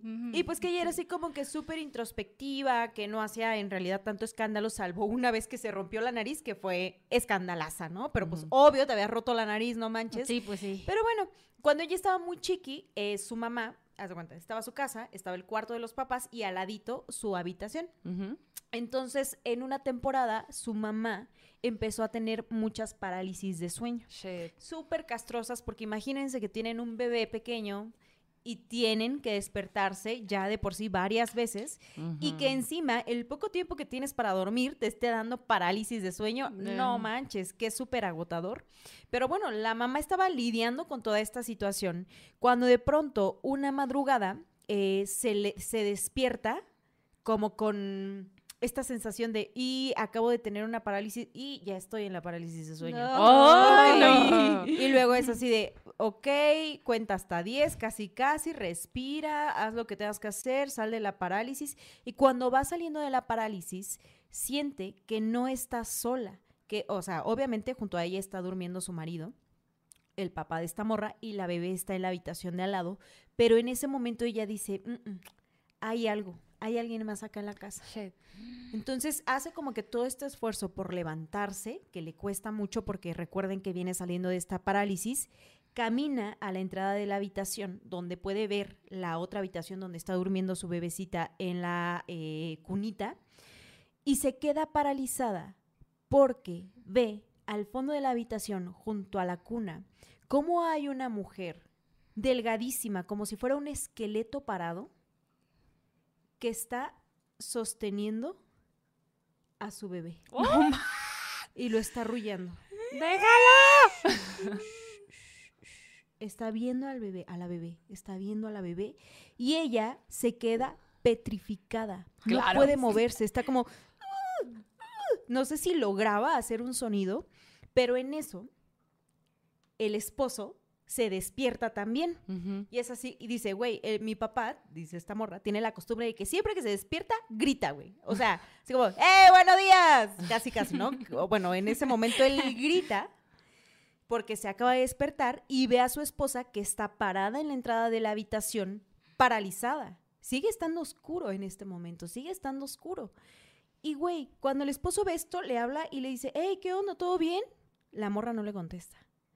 Corte A, está la mamá de esta morrita viendo cómo no puede moverse y que ese ser que trae como que cubierto, así como, dice, traía como, como si estuviera tapada. Ugh. Pero yo veía que, dice, ella veía que era un esqueleto, que me estaba arrullando. Y en ese momento, la mamá haciendo todo este esfuerzo sobrehumano para ir por su bebé, este ser corre hacia ella, hacia donde está la mamá, se le acerca al oído y le susurra. El papá de eso se levanta corriendo y va a donde está la mamá, pero para esto, que es en cuestión de segundos, esta mujer echa a correr por el pasillo y se desvanece. Mm, no. Todos sacados de onda, no sabían qué hacer, se les bajó la presión, van corriendo a la cuna, la bebé está en la cuna y así como que la abrazan y todo bien, no sé qué, tú lo viste, sí, yo lo vi también, no sé qué, no sé cuál. Y dice esta morra, güey, que esa es una de las historias más fuertes que les tocó, les tocó vivir, pero lo peor es que eh, ellos tenían monitores de bebés. Entonces que revisan el monitor de bebé o que habían como que graba una camarita o algo, como con la que Sí, sí, grababan sí, ajá, cosas de mm, de, bebés. De de bebés, gente ajá. con bebés. Que gente con bebés. Ajá. En la Modernitarks. Ajá. Entonces, que checan las cámaras, ya más tranquilos y todo, y hay un pedacito de video en donde se ve como unas manos levantan No a la bebé, pero no son las manos de ninguno de ellos dos. Entonces dice, es una como que un gestito, un momentito en el video, pero todos nos fuimos para atrás y esa es una de las historias que marcaron a, A mi la familia. Güey, de la vez que me cargó una mujer fantasma. Sí, exacto. Y Y dice la vez ella, que me arrulló porque estaba llorando una mujer fantasma. Ajá, me recuerda la Llámele historia al de... Exacto, güey. no.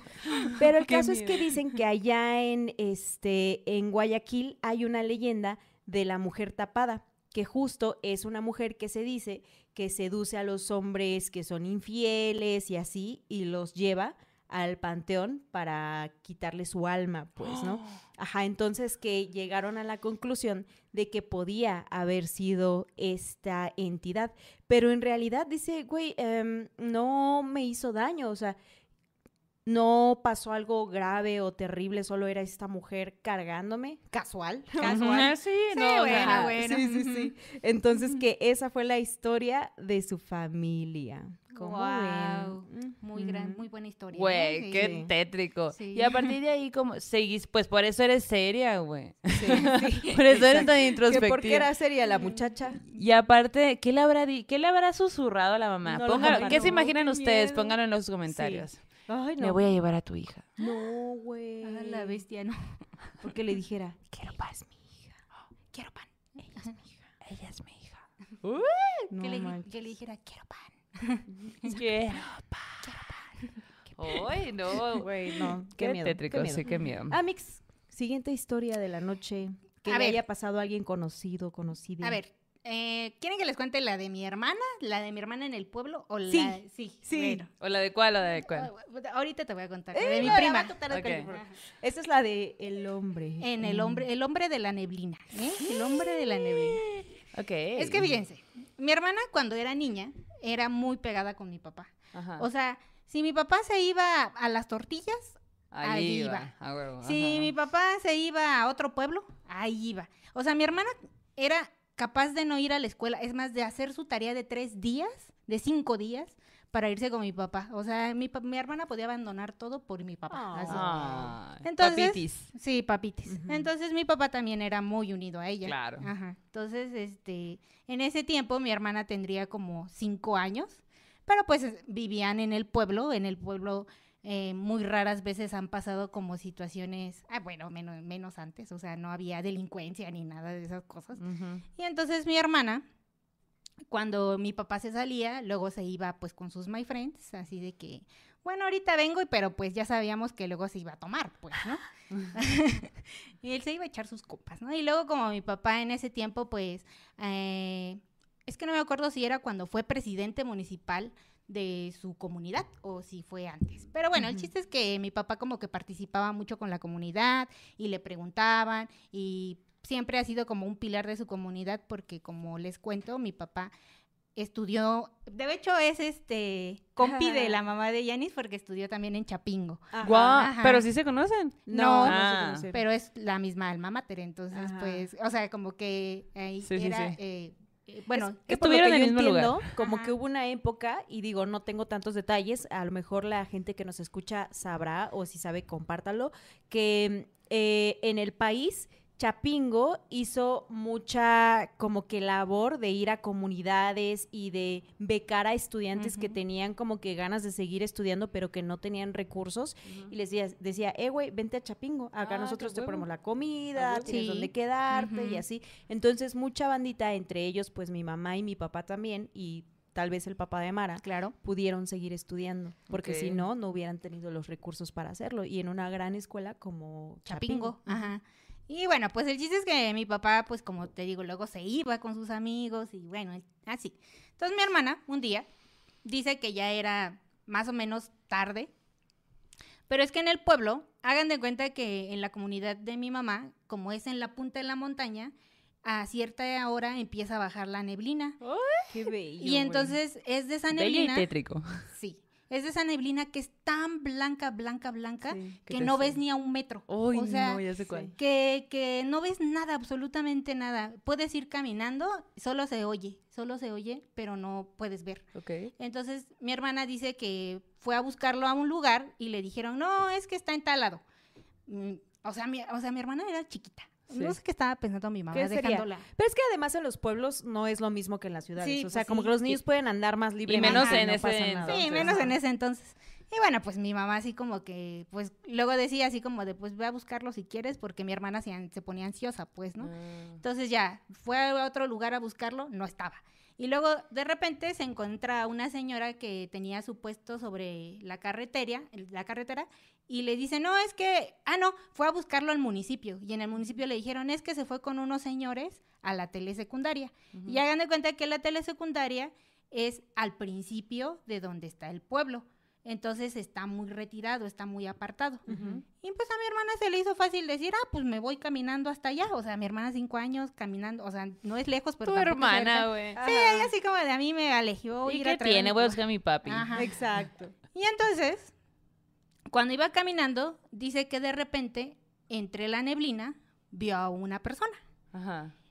Pero que ella dijo así como de, o sea, ahora que ya es un adulto, se puso a pensar que no tiene sentido que pudiera verlo a menos de que fuera muy grande. Órale. O sea, muy, muy alto, pues, ¿no? Ajá. Muy, muy grande, porque pues a- en la neblina no se ve nada. Claro. Entonces, eh, iba caminando y vio que, que estaba ese hombre. Y entonces llegó ahí a donde es la telesecundaria y empezó a, a ver si por ahí estaba mi papá. No lo encontraba, pero también se dio cuenta de que esa parte donde está la telesecundaria también hay una parte donde hay muchos árboles, o sea, está muy boscoso.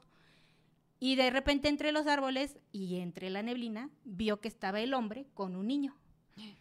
Y entonces pues ella así como de, ¿Qué pedo? como que, o sea, como que los veía y veía que estaban como que la habían seguido, o sea, como que el hombre la había seguido y estaba el- la figura del hombre entre las neblinas. Pero como que estaba allá. Ajá, allá.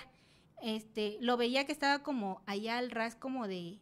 Es que está como, la, sec- la telesecundaria está aquí y luego como que por aquí está la carretera y luego acá están los árboles, ¿no? Y bueno, pues ella lo veía donde estaban los árboles y decía así como de, pero ¿qué es eso? Entonces, pues ella, este, pues así como que le dio, no le dio miedo porque dice que en realidad no le dio miedo porque pues era muy chiquita para entenderlo, pero que ella veía que era un señor con un niño y que el niñito estaba jugando, o sea, que el niñito estaba jugando, pero en medio de la neblina. en medio de la neblina, así casual. Y entonces, Así pues, como no encontró a mi papá, se regresa y a mitad del camino eh, había una familia que tenía su casa sobre la carretera y era de las pocas casas que estaban así y que cuando la vieron le dijeron así como de, ¿y tú qué haces aquí? Y ella así como de, pues... es- Pregúntele qué hace ese niño con esa señora. sí. ya. Y entonces, este, le, le dijeron así como de que la iban a acompañar a la casa Ajá. porque, pues, no estaba bien que mi hermana anduviera sola, pues, Claro, ¿no? Pues, claro. estaba chiquita. Y ya la llevaron a la casa, pero pues, o sea, lo que ella me cuenta es que en realidad esa cosa era enorme. O sea, era un señor enorme. O sea, que era gigante, pues, ¿no? Porque se veía su silueta a través de, o sea, esa es una niña, pues, ¿no? Y se veía su silueta y lo- el niñito saltando. Y dice mi hermana que, que ya después cuando le dijo a, mis, a mi mamá y así, pues ellos dijeron que a lo mejor era un ser de la naturaleza que la vio que estaba sola y Un la ser de acompañó. montaña, ¿no? Ajá, para que, padre. ajá, y que la niñita que, o el niñito que veía que estaba jugando, pues a lo mejor era... Pues, Un no sé, duende. ajá, un duende o su hijo o algo así. Y para que no le pasara nada.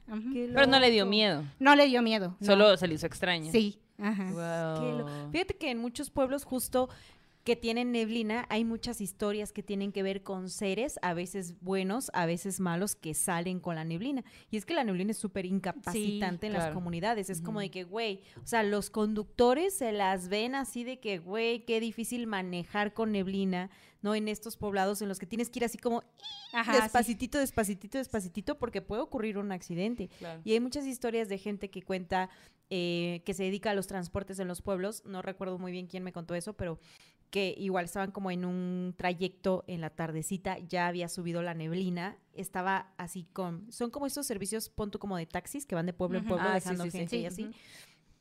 Y entonces traían como una camionetita en la que había gente sentada atrás y así, ¿no?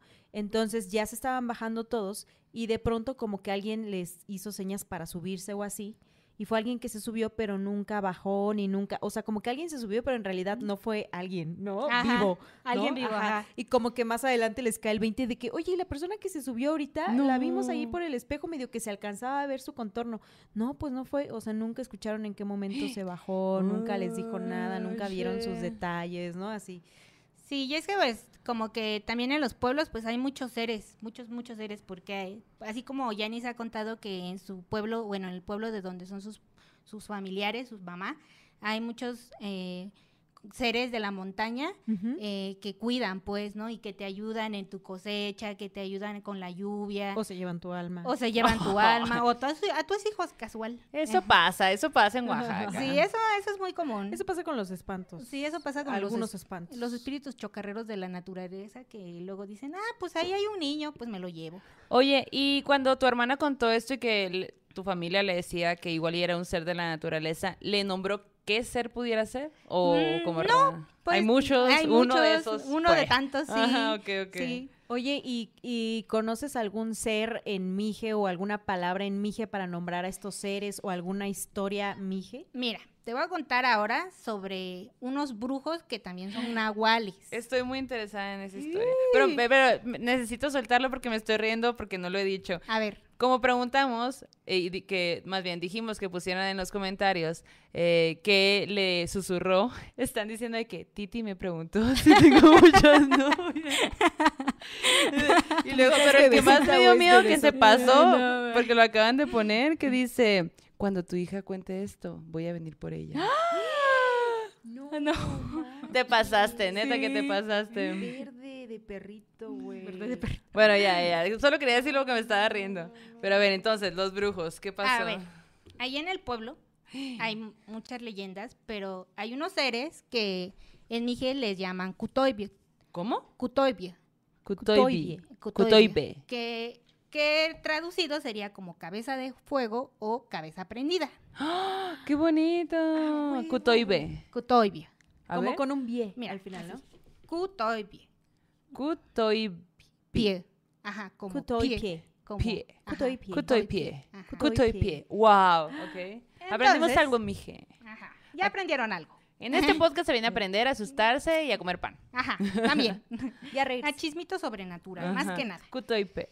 Kutoipie. Ajá. Kutoipie. Entonces, estas gentes, dice mi mamá, porque ella fue la que me contó, que bueno, eh, es- estos seres lo que hacen es que hacen un novenario. Y entonces, Ajá. en el novenario, lo que ellos hacen es ir a la montaña, Ajá. llevar, eh, hacen rituales, llevan pollos, eh, pues les llevan ofrendas a la montaña. Y entonces lo tienen que hacer en pareja. Órale. La- ¿En pareja sentimental o en pareja de que vamos a mix? Eh, no, en pareja sentimental. Órale. Y esto, el origen de esto es que si tú quieres que alguien se muera, si tú quieres que alguien se asuste mucho, que se muera, lo vas a hacer. Hola, ¿ves? Pues esa es la, esa es la, esa es la situación, que si tú quieres que alguien eh, le vaya mal en la un vida, mal a alguien. ajá, si tú quieres hacerle un mal a alguien, tienes que, bueno, va- vas y haces esto. Y la situación es que vas, haces estos rituales que duran nueve días, bueno, nueve noches más bien, en las que tienes que sacrificar cosas, animales, tienes que llevar pues este comida, tienes que llevar eh, pues varias cosas, velas, lo que así. Y entonces después de estos nueve días, eh, te, te dan como que el permiso, eh, los seres, y entonces junto con tu pareja, lo que haces es intercambiar cabeza.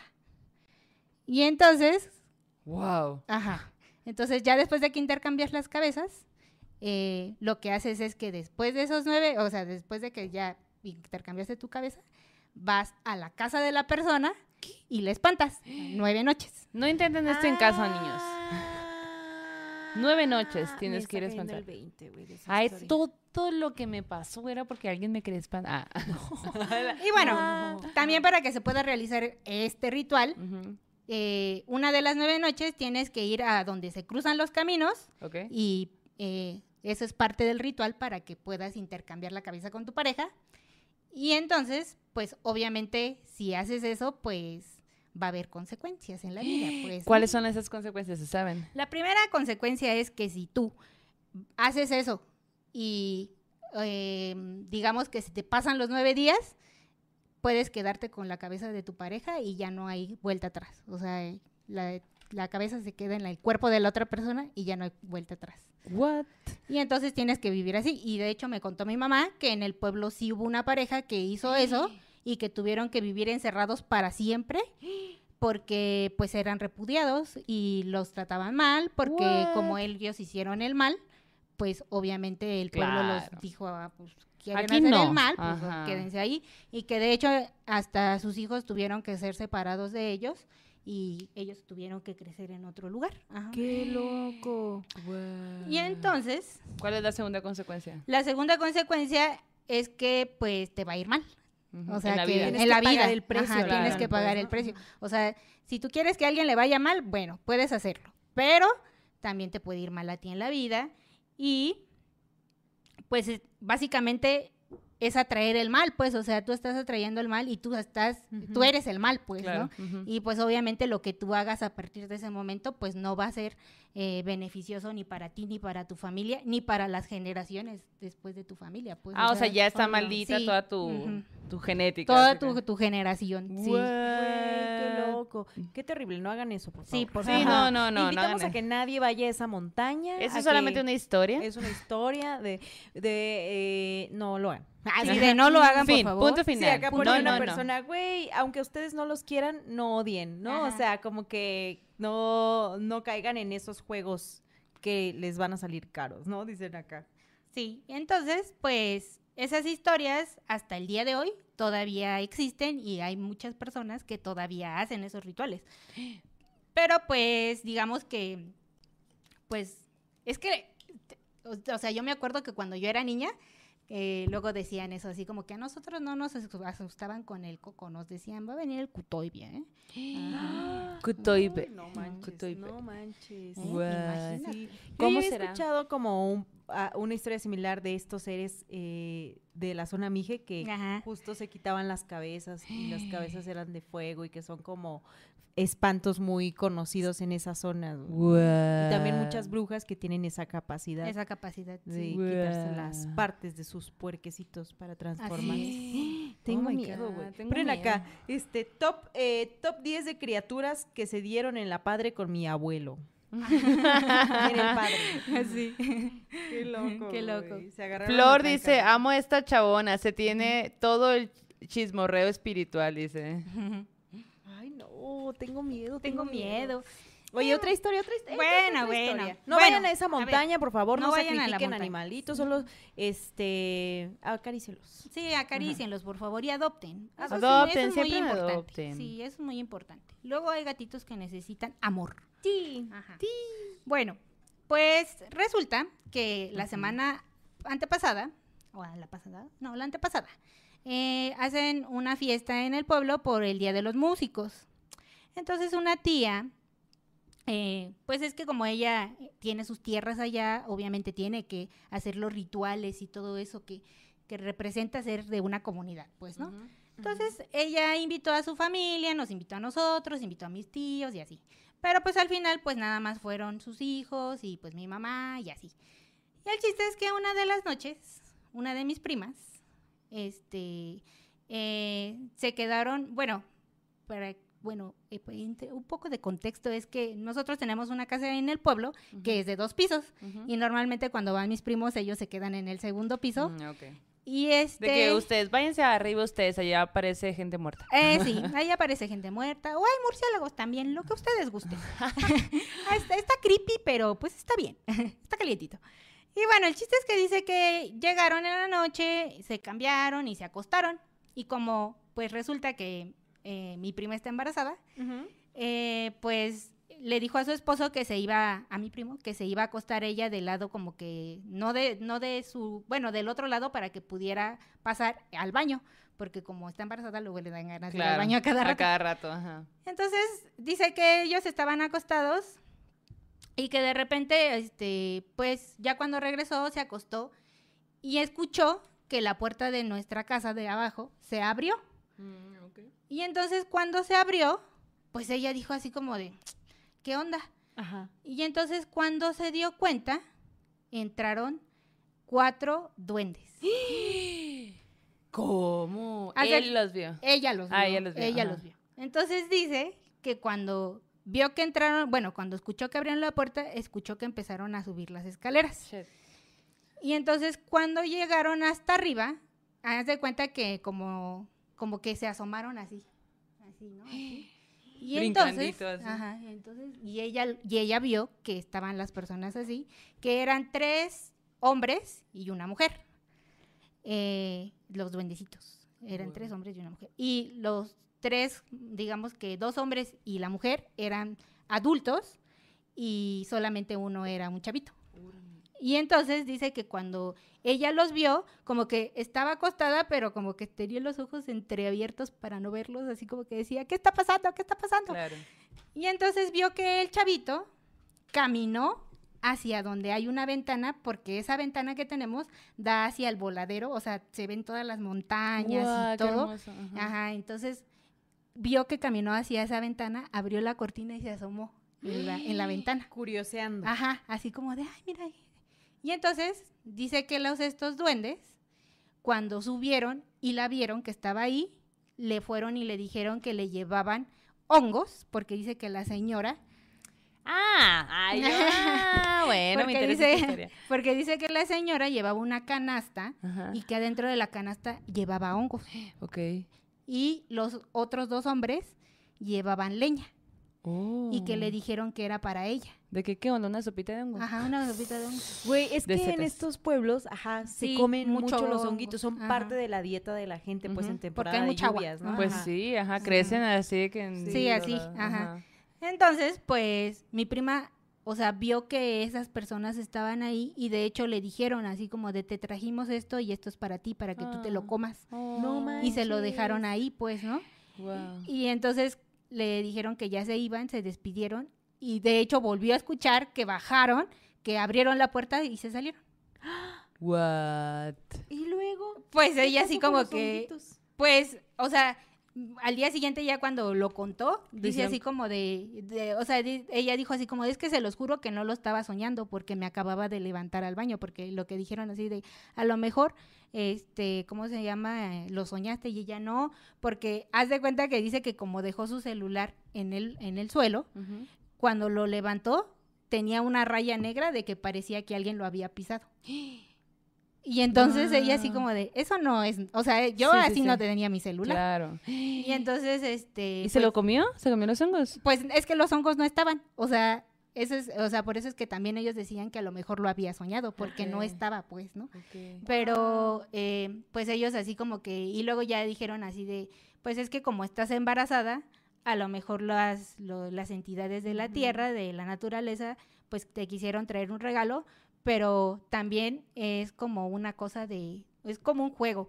um, puede que sea bueno, pero también puede que sea malo. Oh. Ajá. Como cuando el Fepo nos contó de este duende que le dio los números de la lotería a la Ajá. morra. Ay, güey, qué buena historia. Sí, esa, es muy, muy buena historia. No. Saludos, Fepo, te queremos, te extrañamos, te extrañamos. Vuelve, luego, Fepo, es- vuelve. luego así de que, ey, nos mandó saludos el Fepo. Sí, nos, nos cuentan, no Te chismorrean. queremos, Fepo. Es que Ay, yo Saca soy- las chelas. Ajá, sí, saca las chelas. No manches. Y entonces, pues, lo que le dijeron es que a lo mejor, pues, como ella está embarazada, lo que eh, a lo mejor están interesados en, En su bebé. Ajá. Me gusta más la versión de aquí hay alguien creando acá Ajá. ser humanito, vamos a traerle unos honguitos. Sí, Ajá, para que le pero para que también, vaya- ajá, pero también dijeron, no, pues a lo mejor te hicieron un regalo porque pues tu bebé para que sea bendecido, pues, ¿no? Exacto, ajá. Me gusta eso. Dice el César, los duendes. Yo había ponido unos honguitos aquí. Montan, Montan. montan. No lo sé, César Oye, qué interesante esa historia, güey. Yo creo que si yo estoy en Oaxaca y me pasa algo así, yo sí me los como. En este momento me los como. Y lo Pero tendrías que no, sí, tendrías que preguntarle a alguien No, que no, o sea, si vienen unos duendes y me dan hongos. De ¿no? hecho, todavía, o sea, no sé ahorita qué tanto, pero justo en los pueblos en los que hay hongos y todo, y se come mucho el hongo como alimento, eh, también hay historias de gente que confunde los hongos Claro. y Sí. que mueren. Ajá. Sí, no, es muy peligroso, no puedes sí. estar agarrando ahí nada sí, más. a mí de niña cuando íbamos a la montaña, ah, porque allá en el pueblo de mis papás hacen rituales en la montaña Ajá. para, pues, para muchas cosas. Pero básicamente eh, tienen un ritual que tienes que ir a la punta de un cerrito que está ahí de lado y pues hacen sacrificios de animales y eso, pero porque se los comen. Ah. Y este, pero pues tienes que subir, pues, ¿no? Y pues en el camino pues hay un chorro de que zarzamoras, que duraznos, que manzanas y pues uno va comiendo, pues, ¿no? Claro. Y yo me acuerdo que de niña me decía mi mamá, no estás agarrando los hongos porque había hongos de todos los colores, así Sí. como que morados, rojos, verdes, este, con puntitos y así. Y pues yo ahí Los rojos con puntitos, Sí. no, esos no los agarren. ni los morados, ni Ni- ninguno. No mames, no. Eh, como anécdota que no tiene nada que ver con terror, pero la última vez que fui a Oaxaca, fui con unas amigas y una de ellas estaba toda como niña exploradora, eh, tocando todo así, ¿no? Después de un rato le digo, Brenda, deja de estar tocando. Ay, es que me gusta tocar y que no sé qué. Bueno, corte, ¿ah? A rato está de, oigan. Ustedes no sienten cosquillas en las manos. Desde que, güey, lávate las manos, no Todavía Toda las hemos verde, carril. ¿no? ¿Por qué estará pasando esto? Te pasaste de lanza, Brenda, la neta. Güey, qué Ya estaba creando penicilina en las manos. Como historia que no tiene nada que ver, cuando yo era chiquita, que les digo que vivía junto a un Ah. cerrito, cuando íbamos al cerrito, había muchos cactusitos que eran redonditos. Mua. Como que eran pelotitas partidas a la mitad que estaban en el piso, huevo, chiquitas. ajá. Y a mí, según dicen, la verdad no me consta, yo era muy chiqui, y me decían que siempre yo quería agarrarlos porque yo decía que eran galletas. Entonces mi mamá me, ajá, mi mamá me decía galleta de chiquita, ahí les pasó el dato. Me decían galleta o lors luego. Este, pero decían que era por eso, porque yo cuando lo veía decía galletas y quería agarrarlos y como que comerlos, ¿no? Qué Ay, bueno que no morí. Qué bueno que no moriste. Qué bueno que no Qué moriste. bueno. Oye, Cosas que uno, ¿qué? eh, Cuéntalo todo. Cuéntamelo, cuéntamelo. Para el terror en corto. Ay, ya sé. Vamos, ya a- sé. oigan, queremos decirles unas cosas. Información. Eh, este es el último en vivo que vamos a hacer este año. Así que por eso también estamos muy platicadoras, muchas Ajá. historias y todo. Y Entonces, como es el primer, digo, el último en vivo, van a pasar varias cosas interesantes. Primero, el terror en corto y el sueño van a ser llamadas a ustedes que están viéndonos, escuchándonos en este momento. Y para ahí, si alguien tiene una historia de terror en corto, nos puede escribir en el Instagram y la palabra clave va a ser Navidad maldita. Eso para el terror en corto. Ajá. Y ahorita les contamos del, Del sueño del sueño. Entonces voy a ir en este momento a nuestro Instagram. Y también decirles que eh, ya estamos, porque ya vi que en el chat están diciendo de que, hey, la merch y no sé qué, ya vamos a publicar, estén atentas a Instagram porque vamos a publicar para hacer pedidos.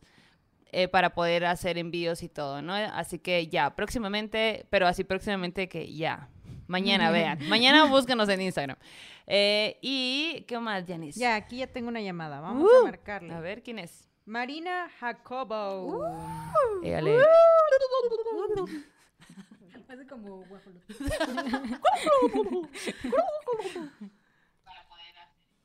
Bájale, bájale la Marina. Oli. Ya, ya le bajé. Ea, ujú. La Marina, no me regañes. Ya le estoy bajando. No me regañes en público, Yanis. Yo siempre digo, no me regañes, no me regañes, pero es en broma. Ok, ¿qué onda, Marina? ¿Cómo estás? Buenas noches. Buenas noches. ¿Qué estás cenando? Ya cené unos taquitos. Ay, qué qué rico. rico, ¿Por qué hablas norteñito? Pues soy de Sonora. ¡Eh! ¡Ay! ¡Uh! ¡A huevo! Pues soy de Sonora. Sí, a todo el mundo. Sí. Oye, pues muchas gracias por enviarnos el mensaje correcto. Por favor, cuéntanos tu terror en corto. Estamos bien emocionadas de escucharlo. Ay, es una historia que hace mucho les quiero mandar. A ver, es tu momento. Se ha llegado el momento. Bueno, resulta que yo antes vivía con mi abuela eh, cuando estaba joven. Eh, y una de esas estaba en su casa, en la sala, viendo una película, ¿no? X. Y yo vivía con mi abuela, una tía y un primo.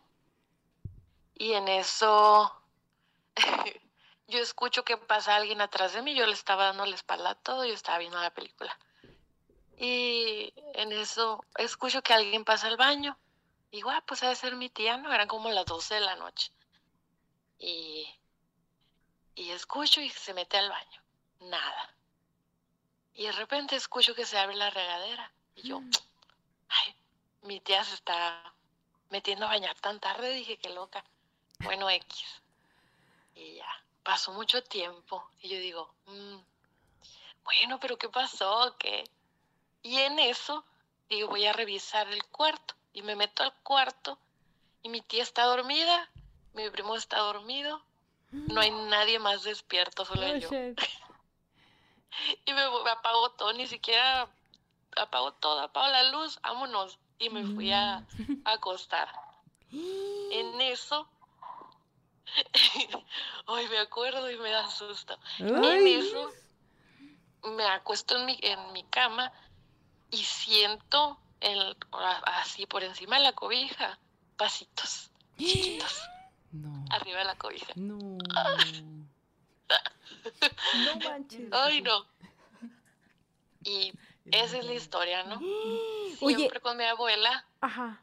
dicen que hay duendes y a no. todos les han aventado cosas, prenden la estufa, esconden las pastillas de mi Qué abuela. bárbaro. Y a mí nunca- yo no creía hasta que me pasó eso. Y ahora sí, el respeto. Lo El que viene respeto a siendo. todos porque yo pensé que era mentira. Oye, ¿qué? Oye, ¿y De- pudiste dormir esa noche? O sea, ¿te tapaste más? ¿Te hiciste taquito? ¿Qué pedo? Me tapé toda, pensé cosas bonitas y sí me dormí. Pero, Un burro percherón. o sea, de ahí dije, hay algo, sí, hay algo aquí con mi abuela. O sea, yo pensé que era mentira porque siempre me han contado, ¿no? Pero hasta ahora lo creí.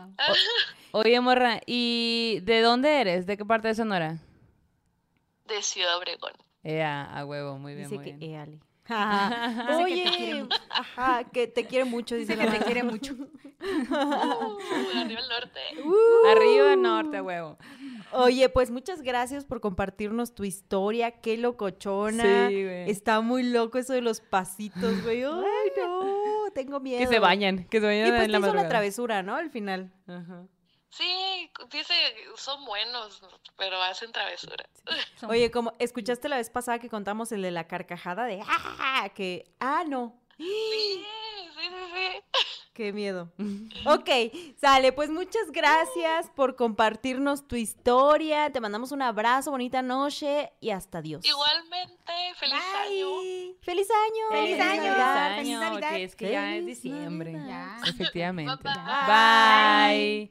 Ay, cómo cul- Ay, ay, no, qué feo. Que anden asustando gente. Ya me están riendo en el chat de que ves Maldo, si pasan cosas en Sonora. Y yo de que, ay, pues perdón.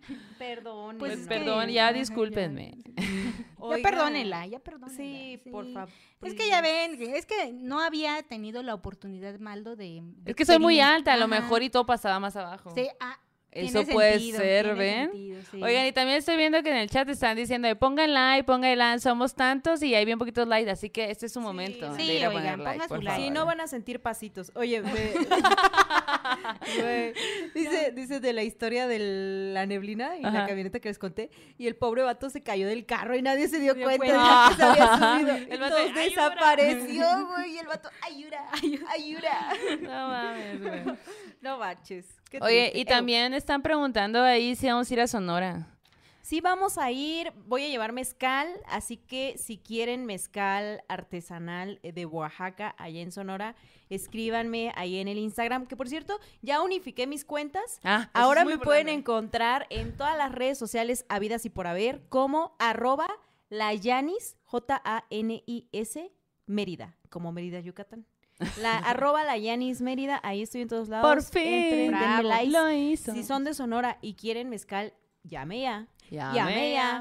Además Sí. también en esta misma noticia de Sonora, pues vamos, vamos a estar ahí un rato, como una bueno. semana, ¿no? A lo mejor coincidimos con banditas. Sí, pues, o sea, vamos a anunciar. Estamos organizando ahí algo con el seco. Todavía no es nada concreto, pero estamos ahí organizando algo. Voy a tatuar, voy a, voy a tatuar bien poquitos días por si hay alguien de ahí en Sonora que quiere tatuarse, puede irme escribiendo para ir agendando, porque van a ser bien poquitos días. Sí. Y además, pues queremos hacer como si haya banda, pues en Hermosillo va a pasar, morros, la neta, porque pues allá, allá soy, allá tengo casa. Si Entonces, quieren tatuarse echándose un caballito de mezcal, pues se esto va a poner buena la party, la neta, va a ser tranqui según nosotras. Algo Sí, tranqui. claro. Ustedes ya dirán. ujú, Pero sí. bueno, pues allá vamos a andar, vamos a estar dando el rol entre Navidad, entre 20 y algo y antes 20, 30. 20, 30.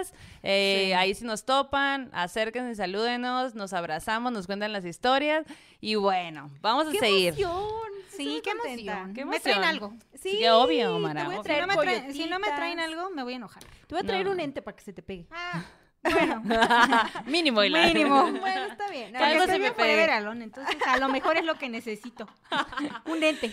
Un ente que me persiga. Oigan, y para el sueño macabro, que también va a ser una llamada a... La palabra que sea. La palabra va a ser Krampus, ven a mí.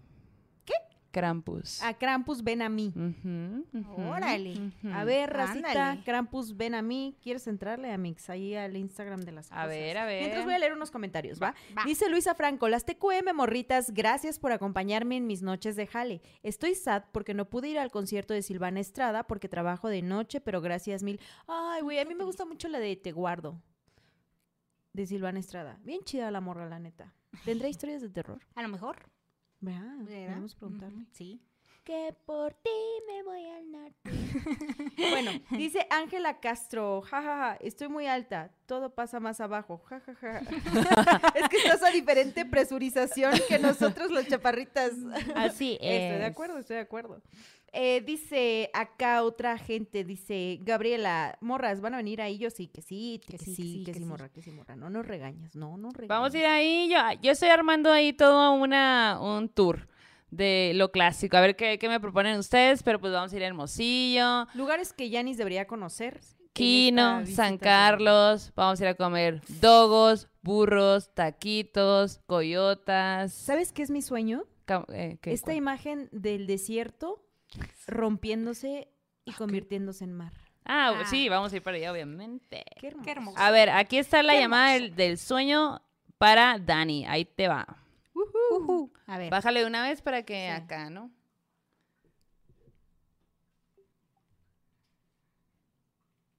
Hola. Hola, ¿cómo estás? Bien, bien, ¿y ustedes? Bien, Oli. también aquí Oli. contando historias. Casuales miércoles. Oye, ¿qué onda, eh? ¿Tú has visto gente muerta? Pues, ¿Mandé? ¿Tú has visto que- ¿Tú has visto gente muerta? Pues no, pero creo que sí he escuchado cosas raras. Uh, ¿Y tienes algún sueño ahí macabro? Pues más o menos es un sueño. Este, en una, bueno, les doy un poquito de contexto. A ver. La casa tiene, este, pues la planta baja y la planta alta. Entonces, este, yo me quedo en la parte de abajo y mi mamá en la de arriba. Es una casa un poco grande y pues ahorita somos las únicas en la casa. Ok. Entonces, este, me acuerdo que un día nos, nos enojamos, ya ni sé por qué, pero nos enojamos. Ajá. Y este, y pues esa vez ya no me fui a despedir de ella en la noche. Y pues ya me, me dormí y todo, pero en la noche entra la luz de la calle por las ventanas, porque sí son un poco grandes. Ajá. Y llegó un momento en el que me desperté porque escuchaba yo que decían, papá, papá. Y yo así de, no, no puede ser, porque mi papá, porque es militar, no, no está casi todo el tiempo con nosotras. Ok. Ujú. Entonces, ya así de, no, y levanto la, la mirada, tengo, bueno, en ese momento tenía tres gatos, y los gatos bien atentos, bien hacia la ventana, pero la cortina, pues obviamente solo hacía la sombra, o sea, se veía una figura, y yo, no, esto no puede ser real. Y otra vez, papá. Y yo, no. Y pues tenía miedo, no, y también decía yo, no, no puedo correr a ver a mi mamá porque tengo que pasar por ahí enfrente. Entonces me quedé con la- toda la noche con, con la luz prendida y pues ya me dormí así. Pero sí, lo escuché tanto con la luz apagada como con la luz prendida. Uy, ¿y tuviste mucho miedo. Sí, la verdad sí. Aunque se oía más como una voz de un niño. ¿Pero sentías como un chiclocito sobrenatural o no necesariamente? Yo sí, yo sí. Y creo que mis bebés también lo sintieron porque les digo que se despertaron y estaban muy atentos. Uy, no, qué No miedo. manches. Pero, pero no pasó nada. No fue así como de que hubiera pasado algo. No pues sé cómo es que explicarlo. en ese tiempo me estaban pasando muchas, muchas cosas. Mm. Me habían dicho que me habían hecho brujería y, por ejemplo, de pronto se escuchaba como si tocaran en las paredes y les digo que nadie, nadie, nadie más aquí abajo duerme. Soy la única. Wow. Pero ya no, ya no te ha pasado algo similar desde esa vez. Pues esa vez me dijeron que pusiera agua bendita en la puerta Ajá. y este y de hecho todavía sigue ahí el frasco con agua bendita y ya no me ha pasado. Protegida, protegida estás. Sí. Muy bien. Sí. Ay. Oye, pues muchas gracias por contarnos tu entre sueño realidad macabro. Y luego una nunca sabe, ¿no? Si, nunca ajá, sabe. si a lo mejor sí lo soñaste, pero luego ya mejor te hace salida de que no, No, de ajá. que... Eso no quita que haya sido un ente. Exacto, exacto. En O al revés. no hay que dormirse enojados.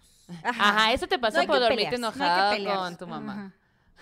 Es que tengo una mamá rebelde. Ah, ¿ella o tú? ¿O las dos? Ella, ella. Ay, acusando a la hija a la mamá. Ah, y la señora, ¿cuál fue el mal Sí, que le ah, hizo? bueno, échame la culpa. Oye, morrita, pues muchas gracias. Que, que te sigan pasando cosas para que tengas que contarnos. Así es. Así es. Vale, vale, pues cuídense mucho y feliz Navidad. Sí, ¡Feliz feliz Navidad! Navidad. Bye bye. Oigan, rápidamente quiero leer este comentario que dice Estefanía Santoyo, dice, Oli morras bonitas, las escucho desde el hospital, tengo a mi cría aquí desde el sábado, ninguna aparición desde entonces, muy aburrido este hospital, jejejeje. Qué bonito que hoy me acompañen. No mames, morra, güey. Te mandamos mucha luz, em, que todo salga bien, que tu cría salga pronto. Y también un saludo a toda la bandita que trabaja en hospitales, en todas las áreas que hay en los hospitales. Neta, qué rifades. Gracias por lo que hacen por nosotros cuando tenemos alguna enfermedad, Enfermedad. y todo eso. Síganle echando ganas y para ustedes también son estos espantos. Claro que sí. Uh, Bueno, ahora, en el arte terror. Uy, que hace rato se andaba colando el arte terror bien rebelde esta Se noche. andaba colando. El arte terror Sí. así. Ole, ya quiero salir, ya quiero Quiero seguir. salir. Así, yo, Yo primero. primero. Sí. Bueno, Es vámonos. mi cumpleaños, el arte Ay, como es yo. mi Es que, cumpleaños. es que soy muy así. Entonces la Mara trajo un cheesecake. Entonces yo veo un pastel y digo, es mi cumpleaños. o sea, es para mí todo. Y se están burlando de mí porque no les quería compartir. Pero bueno. Eh, vámonos a 1888, a Ucrania.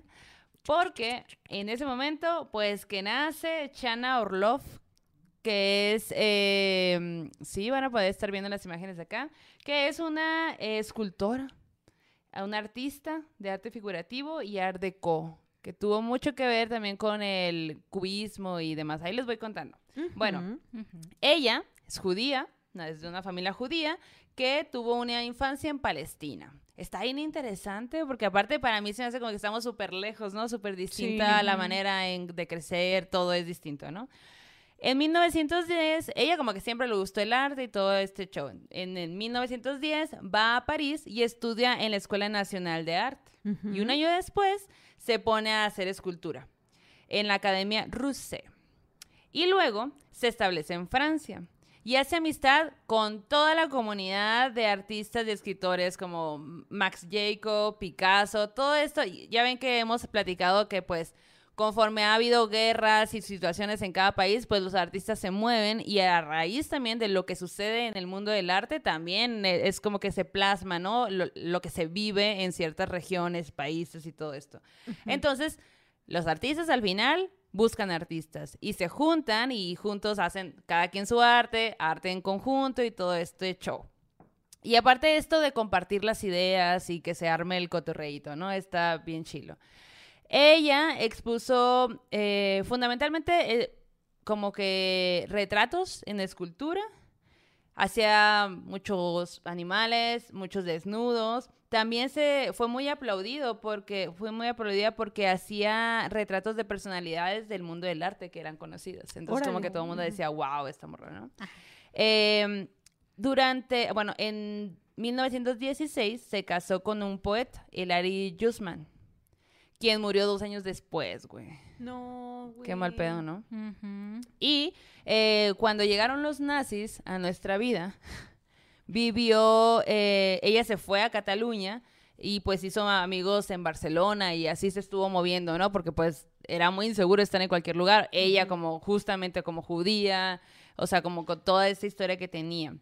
Y luego, eh, ya estando, o sea, como en este, en este movimiento, formó parte de la vanguardia internacional eh, asentada en París en la década entre 1910 y 1920. O sea, 10 años estaba como en ese movimiento porque pues duró un montón de tiempo todo eso, ¿no?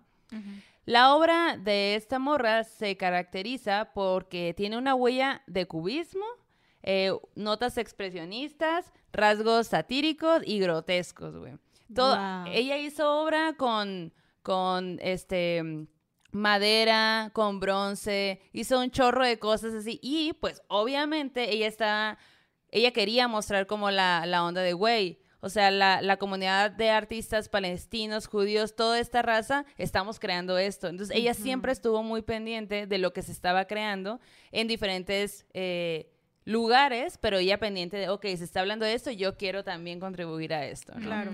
Y, y hacía esto, ¿no? Sátira a ciertas cosas que a ella le parecían que no estaban chilas, pero hay que tener muy en cuenta que uno puede decir así, ¿no? ah, me voy a burlar de eso y hacer eh, un dibujo o una escultura. Para empezar a hacer algo es bien complejo, es bien difícil, hay que dedicarle tiempo. Y en ese momento, a lo mejor ahora cualquiera puede subir algo a internet y ya pasa desapercibido, pero en ese momento no mames, te podían matar, pues, ¿no? No era cualquier cosa. Había muchísima. Había nazis en todos lados, pues, ¿no?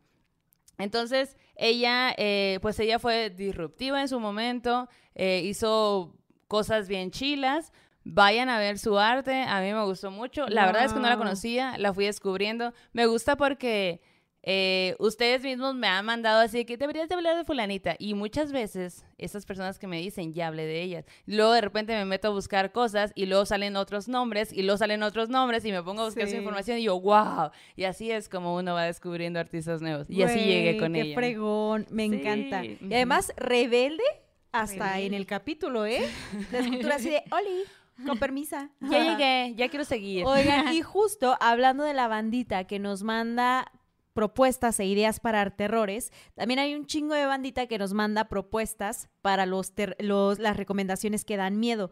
Y hace unos días, morra, por favor, si fuiste tú, manifiéstate porque perdí tu mensajito, pero me escribe una morra y me dice, Janis, tienes que comprar este libro. Está súper barato en Amazon, más barato que en librerías y es una joyita de pasta dura. Y es un libro que yo tengo acá en mis manos, pero ustedes van a ver la portada en este momento apareciendo en sus pantallas porque se trata de cuentos completos de Leonora Carrington. Hace apenas unos capítulos, Maldo en el Arte Terror habló de esta artistaza, de su obra eh, pictórica.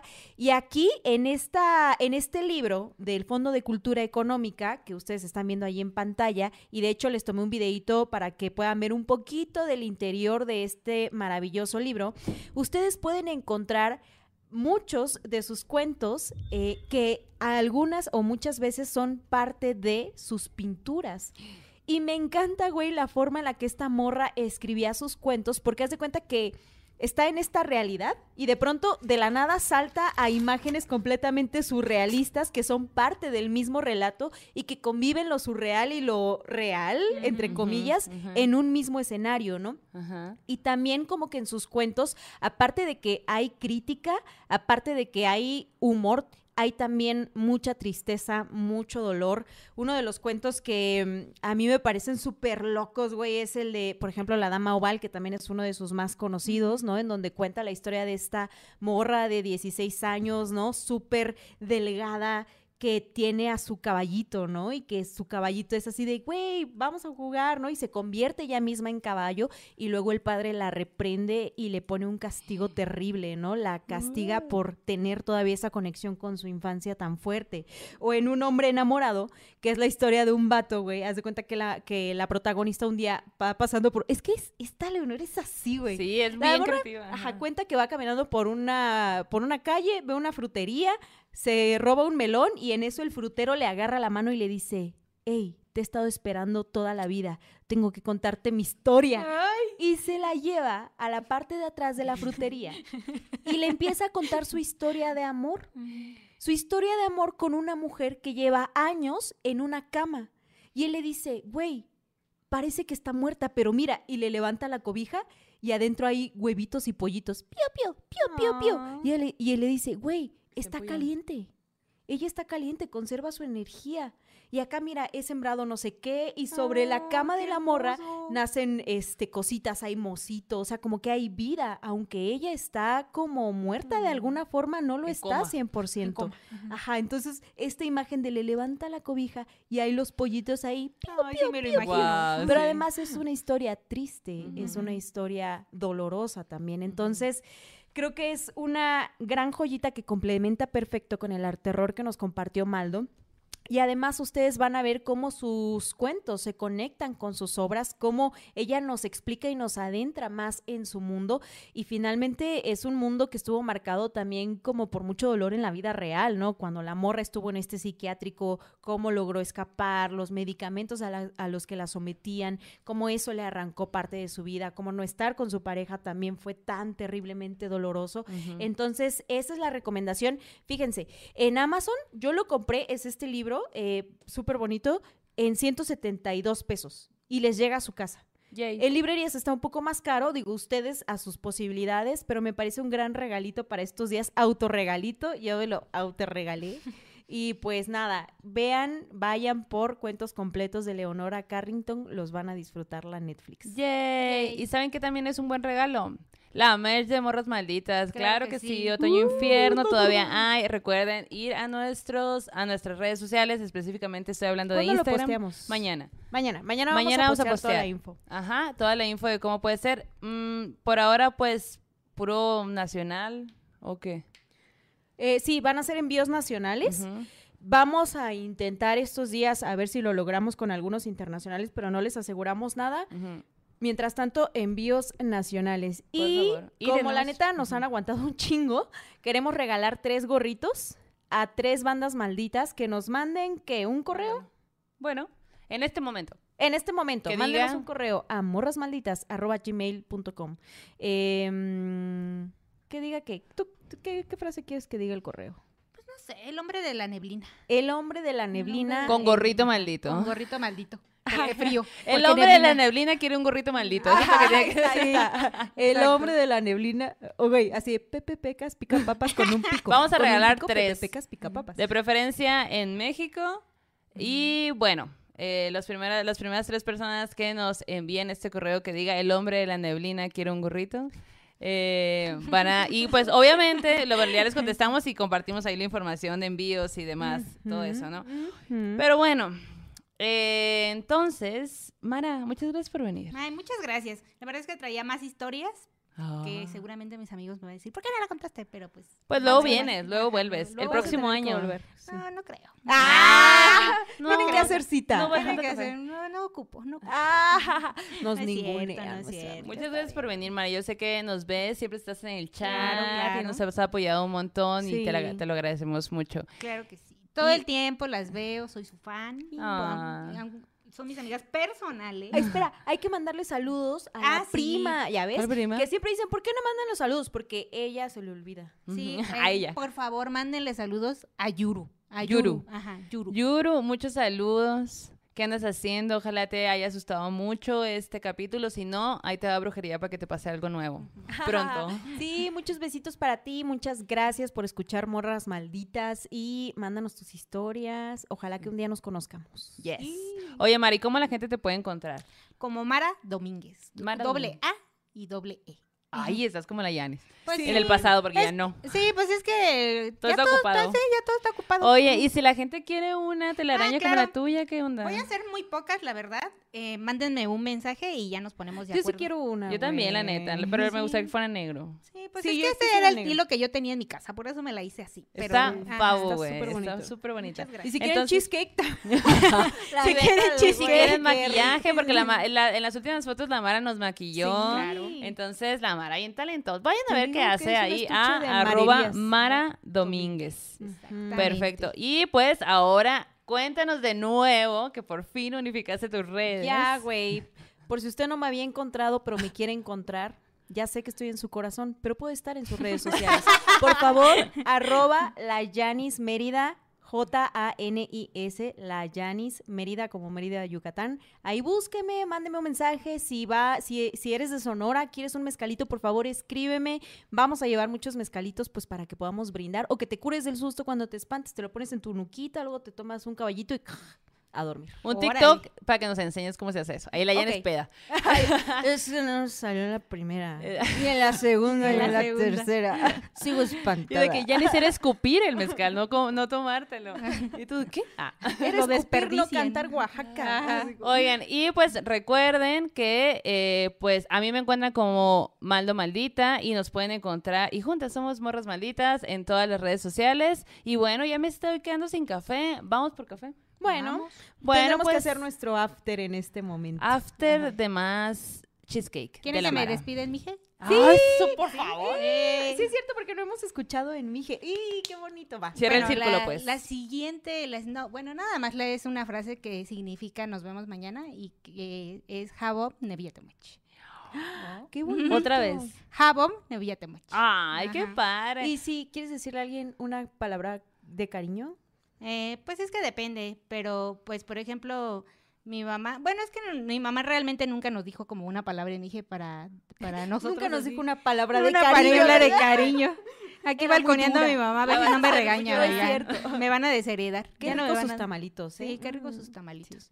Pero no, no, no, no nos decían como palabras de cariño de así en Mije, pero pues es que sí hay muchas, pero digamos que mm, es que no se utilizan en realidad. Oh, no hay cariño en No hay cariño en Mije. Pues pero bueno. pues podría decir Matá, que es estrella. Ah, bueno. Pues cerramos el círculo entonces en español. En En, español. español mexa. Eh, cerramos el círculo. Vayan con su dios, diosa, ser de preferencia. Este aquelarre ha terminado y nos vemos hasta la próxima, el próximo miércoles y en adelante. Y ya. mientras, también los ricos. Ay, mientras, por favor, escuchen también los ricos. Eh, coméntenos, les va a encantar. La verdad es que les va a encantar, está súper divertido. escuchaste? Sí, yo ya escuché el primer capítulo. A huevo, la neta está súper divertido. Muy buena producción. Amazon Wonder se rifó, Sonoro, todo. Neta es un gran equipo, es muchísima gente. Y pues bueno, somos las voces de ese, de ese proyecto. Así que vayan, escúchenlo. Cuando no quieran asustarse, vayan, escuchen allá. Cuando quieran asustarse, regresen para este lado. Y así les acompañamos más tiempo. Yes. Adiós. Bye bye. Quiero más cheesecake.